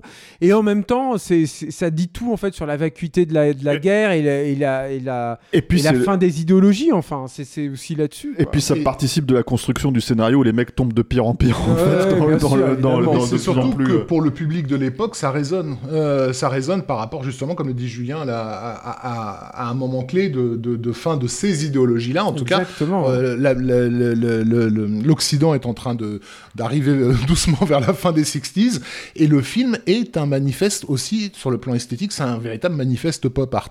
Le, le générique d'ouverture, c'était déjà le cas sur les précédents, mais là on part, on part carrément très très loin en termes de C'est lui qui a, qui a amené euh, justement ces génériques animés. Voilà. Léon. Ça se faisait pas du tout dans les donc, westerns italiens. d'animation, de solarisation. Presque cartoonesque, hein, c'est Ouais. ce qu'il fait avec les lettres. Oui, hein. mais, mais, mais pas cartoonesque comme le faisait Black Edwards dans La Panthère Rose. Là, là c'est du cartoonesque, on dit Warhol, Euh, donc on a aussi affaire à quelqu'un qui sait très bien à quelle époque il arrive, à quelle époque il se situe, et ça, ça va résonner très très fort. Et là où ça va résonner probablement le plus fort, c'est aux États-Unis, parce que le hasard du calendrier fait que littéralement les Américains vont découvrir. Alors je vais pas dire de bêtises, mais je crois que c'est en janvier pour une poignée de dollars, euh, genre en, en mai et pour quelques dollars de plus, et en décembre, Le Bon, la Beauté et le Truand. C'est-à-dire que la même année, il se tape la, tri- Oui. la, la trilogie ultime qui, euh, qui, qui, qui renverse tout, quoi. Donc, Il faut savoir que Eastwood d'ailleurs a doublé du coup euh, pour une poignée de dollars, je crois deux ans après le tournage quoi. Du coup un truc comme ça quoi. Donc oui effectivement c'est ça, ça- et ça va être vendu très rapidement en cours d'exploitation comme la, la trilogie de l'homme sans nom. L'homme sans nom, tout à fait, mais voilà, sorti la même année, et, et, et, et, et sa signification culturelle, elle peut pas ne pas être évidente pour, euh, pour tout un public, et notamment le public jeune, qui à l'époque est à- en train de se baigner dans la boue à Woodstock, euh, enfin, s'apprête à le faire en tout cas. Après, il y avait, y avait western aussi un truc. même, hein. euh, ju- attends, juste là-dessus, le western est aussi le, le, le, le- le garant à l'époque, en tout cas aux États-Unis, et ça le reste encore aujourd'hui, hein, un peu, hein, d'une certaine euh, vision euh, un peu un peu réac, enfin ou en tout cas qui véhicule des, Des valeurs. grandes Voilà, valeurs ouais. euh, humaines, etc. Et tout sur la, même sur la foi, etc. Et donc lui, Oh, C'était qui- le cas des John Ford. hein. qu'il arrive, qu'il arrive et qui, qui, qui, qui viennent avec ce truc euh, totalement anard, quoi, en fait, en disant vous êtes tous des connards, de toute façon, vous, vous, vous- il n'y a pas une armée, mais les, les sudistes nordistes, je, je, je leur chie au bec. voilà. Tu mais- interprètes, mais- là, tu interprètes. un peu. Ouais, mais parce que tu as la vision, la vision du capitaine, justement, euh, qui, qui- oui, bien qui, sûr, finit, qui, qui finit par, euh, avant de mourir, tenir des propos que- qui seraient dignes de la cour martiale, à la limite. toi. Mais, euh, mais euh, c'est Il y a toujours de l'humanité qui, qui rejaillit d'autant plus forte C'est voilà. du noir. moi, je, moi je dirais c'est pl- plutôt c'est n'oublie n'oublie jamais que tu es un chacal quoi. Le film se termine sur sur tout court en train de, de, de hurler une dernière fois alors que Blondin vient à nouveau de lui redonner la vie parce que Blondin passe son temps littéralement à do- à donner la vie à elle- Euh, et d'ailleurs, hein. il y a, il y a, par rapport à l'imagerie catholique dont on parlait tout à l'heure, je vais pas parler de la scène du désert où il le, où il le traîne, où il lui fait un chemin de calvaire exactement comme on le ferait avec, euh, avec un, un petit Jésus-Christ por- portatif, quoi. Il finit avec Euh, des stigmates. Voilà. Euh, et d'ailleurs, il y avait une scène où il se lavait les pieds Mm. aussi Mm. euh, euh, de, de- devant, devant Eastwood. Euh, bref, et, et- mais le film se termine, il est sur le point de mourir. Blondin tire une dernière fois pour le, lui redonner la vie, et tout ce qu'il trouve à faire, c'est de hurler hors champ, la- le- en regardant le ciel. En, en gros, va te faire enculer, quoi, va te faire foutre. Voilà. Arrêt sur image et le bruit du chacal. Ah et ça se termine comme ça. Donc ouais, c'est il y a, il y a Tu fais vachement bien le chacal. Hein. C'est- le chacal mauriconien. Après, il y a un truc aussi, euh, euh, je pensais quand t'évoquais euh, Robertsonville, euh, enfin la- la- le camp de concentration, euh, il y a un truc aussi qu'évoquait Léon, euh, c'est il disait quand ces films sont sortis, euh, les Américains venaient le voir, les critiques américains beaucoup, quoi, et euh, lui dire euh, mais euh, comment ça se fait que vous avez réussi à renouveler le western comme ça, quoi, alors qu'on pensait qu'il était mort et enterré? Et lui, il leur disait en fait euh, parce que vous ne vous autorisez plus à parler de votre propre histoire. Quoi. Euh, et, et, et ça, il disait par Ils exemple coupés de ça. ouais, voilà. ouais, et lui, ça. il disait par exemple que c'était très frappant pour lui qu'il n'y ait jamais eu de film, et c'était peut-être le seul sujet qui lui aurait fait refaire un western. Il disait ça à la fin des années 70, je crois. Mhm. C'était de faire un film sur la prison d'Andersonville, quoi. Ouais. Euh, qui était quasiment un ciel de un camp de concentration à ciel ouvert, quoi, tu vois, quoi, où les, les nordistes euh, et- exterminaient les sudistes. Et, et, et ça, voilà, il, et je crois qu'il y avait un ou deux, un ou deux autres exemples qu'il avait cités, Léon, mais où il disait en fait, voilà, il y a des, il y a des, euh, des crispations qui font que les Américains ne s'autorisent plus à parler de certaines, certains éléments de leur histoire et qui sont passés à autre chose, tout simplement. quoi. On retombe sur ce que disait Rafik tout à l'heure, sur le truc de on sait que c'est là, mais on le dit pas. quoi. C'est la même chose sur la violence. quoi. Il y avait cette anecdote où on lui disait, euh, mais, euh, euh, mais euh, alors je crois, je sais plus, c'était, c'était pour un magazine euh, américain quand on lui dit, mais, mais pourquoi vos films sont aussi violents? Et, le journaliste, juste avant, il lui avait donné un exemplaire de son magazine, comme on fait souvent en tant que journaliste, pour montrer dans quel support euh, l'interviewé va, va, va, se retrouver, quoi. Puis Léon feuillette en fait avant l'interview en fait le magazine, donc le mec lui pose ça en première question. Et Léon, il, tend son magazine et il y avait euh, trois ou quatre pages. Alors, je ne sais plus sur quel fait euh, exactement, mais que des Non, mais je crois que c'était les, les, manifestations black, en fait, euh, dans les années 70, quoi. Il, il montre, mais voilà. voilà pourquoi c'est violent. c'est, la violence, elle est là. Elle est partout et particulièrement peut-être aux États-Unis. Alors, Le Bon Laboriste et le Truand, il y a, y a deux versions. Et en une qui, pour nous, en fait, en tout cas en France, elle est arrivée assez tardivement, mine de rien. Euh, il me semble que ce montage-là, c'est problème le... de doublage, entre autres. Ouais, euh, problème de doublage, mais il me semble que ce- cette version-là, c'est la version italienne, euh, qui était donc sortie à l'époque de la sortie du film en salle. Et les Italiens l'ont toujours connu comme ça. Euh, et c'est une version où il y a 14 minutes de plus, avec notamment des scènes. Il y a notamment Santanza qui se retrouve avec, dans un camp avec des, soldats, ils ont une conversation. Et Tuco qui a une espèce de soliloque avec un cadavre de poulet. Euh, c'est pas la meilleure version. En fait, euh, nous, étrangement. ouais, habitués ouais. à la version, euh, inter- on va dire internationale, oui, c'est c'est pas forcément la meilleure version. C'est toujours compliqué de voir un chef-d'œuvre, enfin ce que tu as estimé comme un, un chef-d'œuvre modifié quoi ultérieurement. de Mais modifié, Mais, mais en, termes, avec- rythmiques, il y, a une- il y a une rupture aussi de ton, je Ouais, trouve. c'est moins. c'est moins Ouais, et fort. puis quand tu regardes, moi je me rappelle, euh, je l'ai plus trop revu depuis, quoi, tu vois, parce que c'est vrai que je privilégie, je préfère la, la version avec Oui, laquelle qui- on a qui- grandi. En fait, le problème, c'est que cette C'est version. devenu est la version est- référence. Voilà, c'est ça, de- elle est remplacée maintenant. Bah. Avec le doublage euh, français du coup de Léon, qui était donc supervisé par Léon, c'est un truc qu'on n'a pas dit, mais il supervisait dans le côté cinéma, cinéma, reconstitution Ah, totale. il en fait, du supervisait les doublages en Il su- anglais, euh, euh, en allemand, en français, Voilà. je crois qu'il y avait encore une autre. Léon parlait français. En espagnol peut-être. Par- Léon parlait français. Oui, il parlait Très français, bien bien, français, sûr, ouais. il parlait très bien français. Et, et du coup, bah, il y a des vidéos où tu le vois qui dirige les acteurs français et tout, mais Et ça, se- ça bah, contribue ouais. à la construction aussi des personnages. Alors pour moi, aujourd'hui, c'est un peu difficile Ça de voir. contribue à, lui, à, faire de- décou- à lui faire découvrir la, la mu- la cuisine grecque aussi, parce qu'il faut, il faut le dire, quoi. Stéphane se cache derrière son micro, mais Sergio Leone. Il mangeait au resto de mon père. au resto- euh, au il y a- resto du père Stéphane. Ton père, il y, a- y y toute la terre. Il y avait Henri Verneuil. Bah, c'est vrai, mais en Quelle fait, époque mais parce que je pense que t'avais une époque, euh, c'était une époque où les gens aimaient, euh, Aimaient la bonne bouffe. Ouais, et puis ils aimaient sortir en fait. Et Non, toi, c'est t'étais au milieu de tout ça Alors moi non, j'ai jamais. C'est mon père qui m'a appris ça, mais 30 ans après. Tu sais, un jour on était en train de parler, puis il me dit, euh, ouais, mais comment il s'appelait le réalisateur italien là? Alors moi, tu sais, je commence à, je sais pas ce que je me dis, c'est pas possible que ce soit Sergio Leone, tu vois. Donc je sais plus, je cite deux trois noms. Il me fait, mais non, mais le mec qui a fait des westerns là. Bud Spencer. Et, et- et là j'étais là chez Sergio Leone, et en fait apparemment il s'était venu manger avec euh, Michel Piccoli. Voilà, donc je ne sais pas.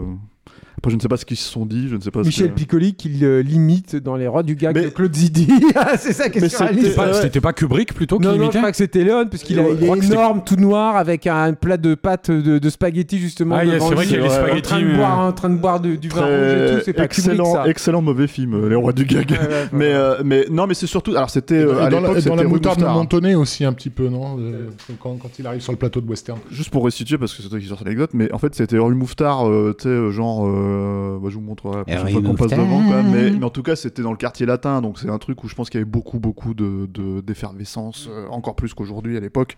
Et voilà, c'était un, puis- un endroit où t'avais des, Il- si tu voulais manger euh, grec, Il tu était très manger, euh, souvent à Paris, hein. Léon. Mmh. C'était Est-ce quelqu'un qu'on est qui. d'accord autour de cette table pour considérer que la version française de, du Bon la Brute et le Truand est de toute évidence la meilleure Alors, Oui, mais c'est très, c'est très dur aujourd'hui, je trouve, Ouais. de, les, de voir Eastwood euh, euh, Voilà. doubler en fait. Moi, j'ai quand Moi, c'est j'ai quand un même Eastwood, problème, c'est quand même Eastwood qui se double lui-même dans la version anglaise, donc du coup, bon. Je- J'ai pas, j'ai difficile. moins de Bon, problèmes enfin, quand t'as version grandi anglaise. avec, hein, moi je sais que c'est clair. c'est c'est la version euh, de référence pour moi. Quoi. Tu vois, quand En fait, ce qui est euh, génial, c'est de la version française. Du coup, quand tu compares les deux, c'est qu'il y a une. C'est très compliqué parce que là, il y a beaucoup de subjectivité qui rentre en jeu, mais il y a l'ironie en fait de Blondin est extrêmement accentuée, je trouve, dans la VF. Alors que quand c'est Eastwood en fait qui le qui le double, elle est beaucoup moins présente. Et il y a- langage- il y a le- un il y a coup- aussi le langage fleuri et païen de, de, de Toucault, hein, qui, moi, je trouve, ne marche pas dans la Mm. version euh, anglaise. Ouais, ouais. Ouais, c'est vrai qu'en français, ça, ça, y a pas Il est, pas mal il de est truculent sont, alors qu'il est juste vulgaire dans la Et là, version moi, euh, je dirais juste un truc. sur- Je dirais juste un truc sur Tuco, euh, parce que c'est quand même important de le dire, c'est que comparé aux deux précédents films aussi, avec ce film-là, euh, alors il avait repéré Eli Wallach euh, un petit peu dans les Sept mercenaires où il jouait déjà un bandit mexicain. Mais surtout en fait dans la conquête de l'Ouest où il avait une scène truculente justement comme ça et euh, où il s'était dit tiens euh, il serait génial pour le rôle quoi.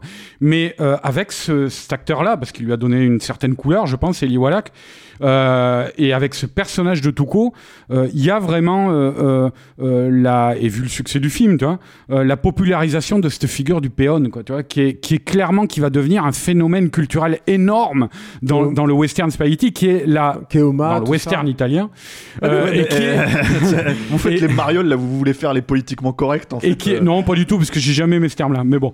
Euh, Et donc, ouais, le, le péon qui va devenir une figure majeure dans le western italien euh, et qui, est, qui symbolise véritablement, qui donne corps à la, la- c'est la revanche du, des, des petits, quoi, vraiment, quoi.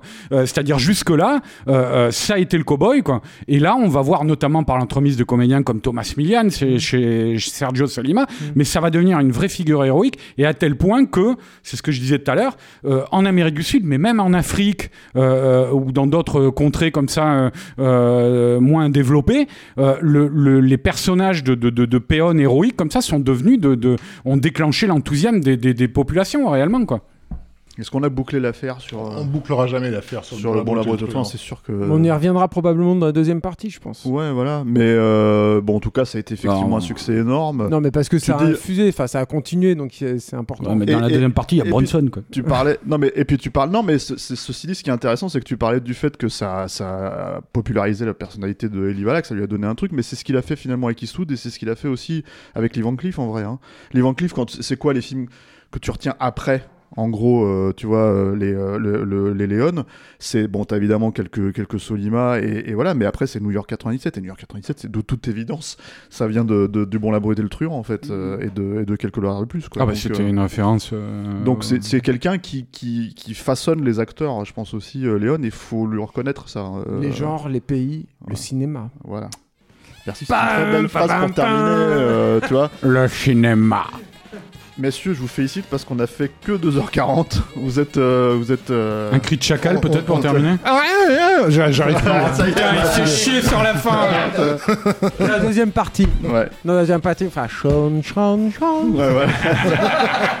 Ah Donc magnifique. c'était la première partie, c'était la première partie de ce- cet épisode 33 sur Sergio Leone. La- la- dans la prochaine partie, dans la deuxième partie, la deuxième et dernière partie, on reviendra sur euh, l'autre trilogie. La trilogie Il était une fois, on va dire. Euh, merci messieurs. Merci. Merci Merci. à vous tous. Merci à la, merci à la technique. Merci Alain Mercier. Euh, merci aux auditeurs. Merci aux tipeurs. euh, Merci les tipeurs. Les voilà. tipeurs. Les tipeurs. Et les tipeuses et les tipeurs. là. Voilà. Les tipeureuses. Euh, Oh oh là là. Déjà- Moi je, moi je me désolidarise là. Bah, on, a bien, on a bien compris que tu t'étais, t'étais un peu franquiste, toi. Arnaud, tout va bien. Ouais, alors il faut aimer les jeux de mots foireux maintenant pour être un, un partisan de la liberté. Merde, je m'en vais. Et donc, euh, merci donc aux tipeurs, aux tipeuses. Euh, si vous voulez nous, nous soutenir, c'est euh, tipeee.com, 3E, mot-clé Capture Mag. Euh, on revient le mois prochain avec euh, l'épisode 2. Et d'ici là, eh bien, euh, portez-vous bien. Revoyez les films.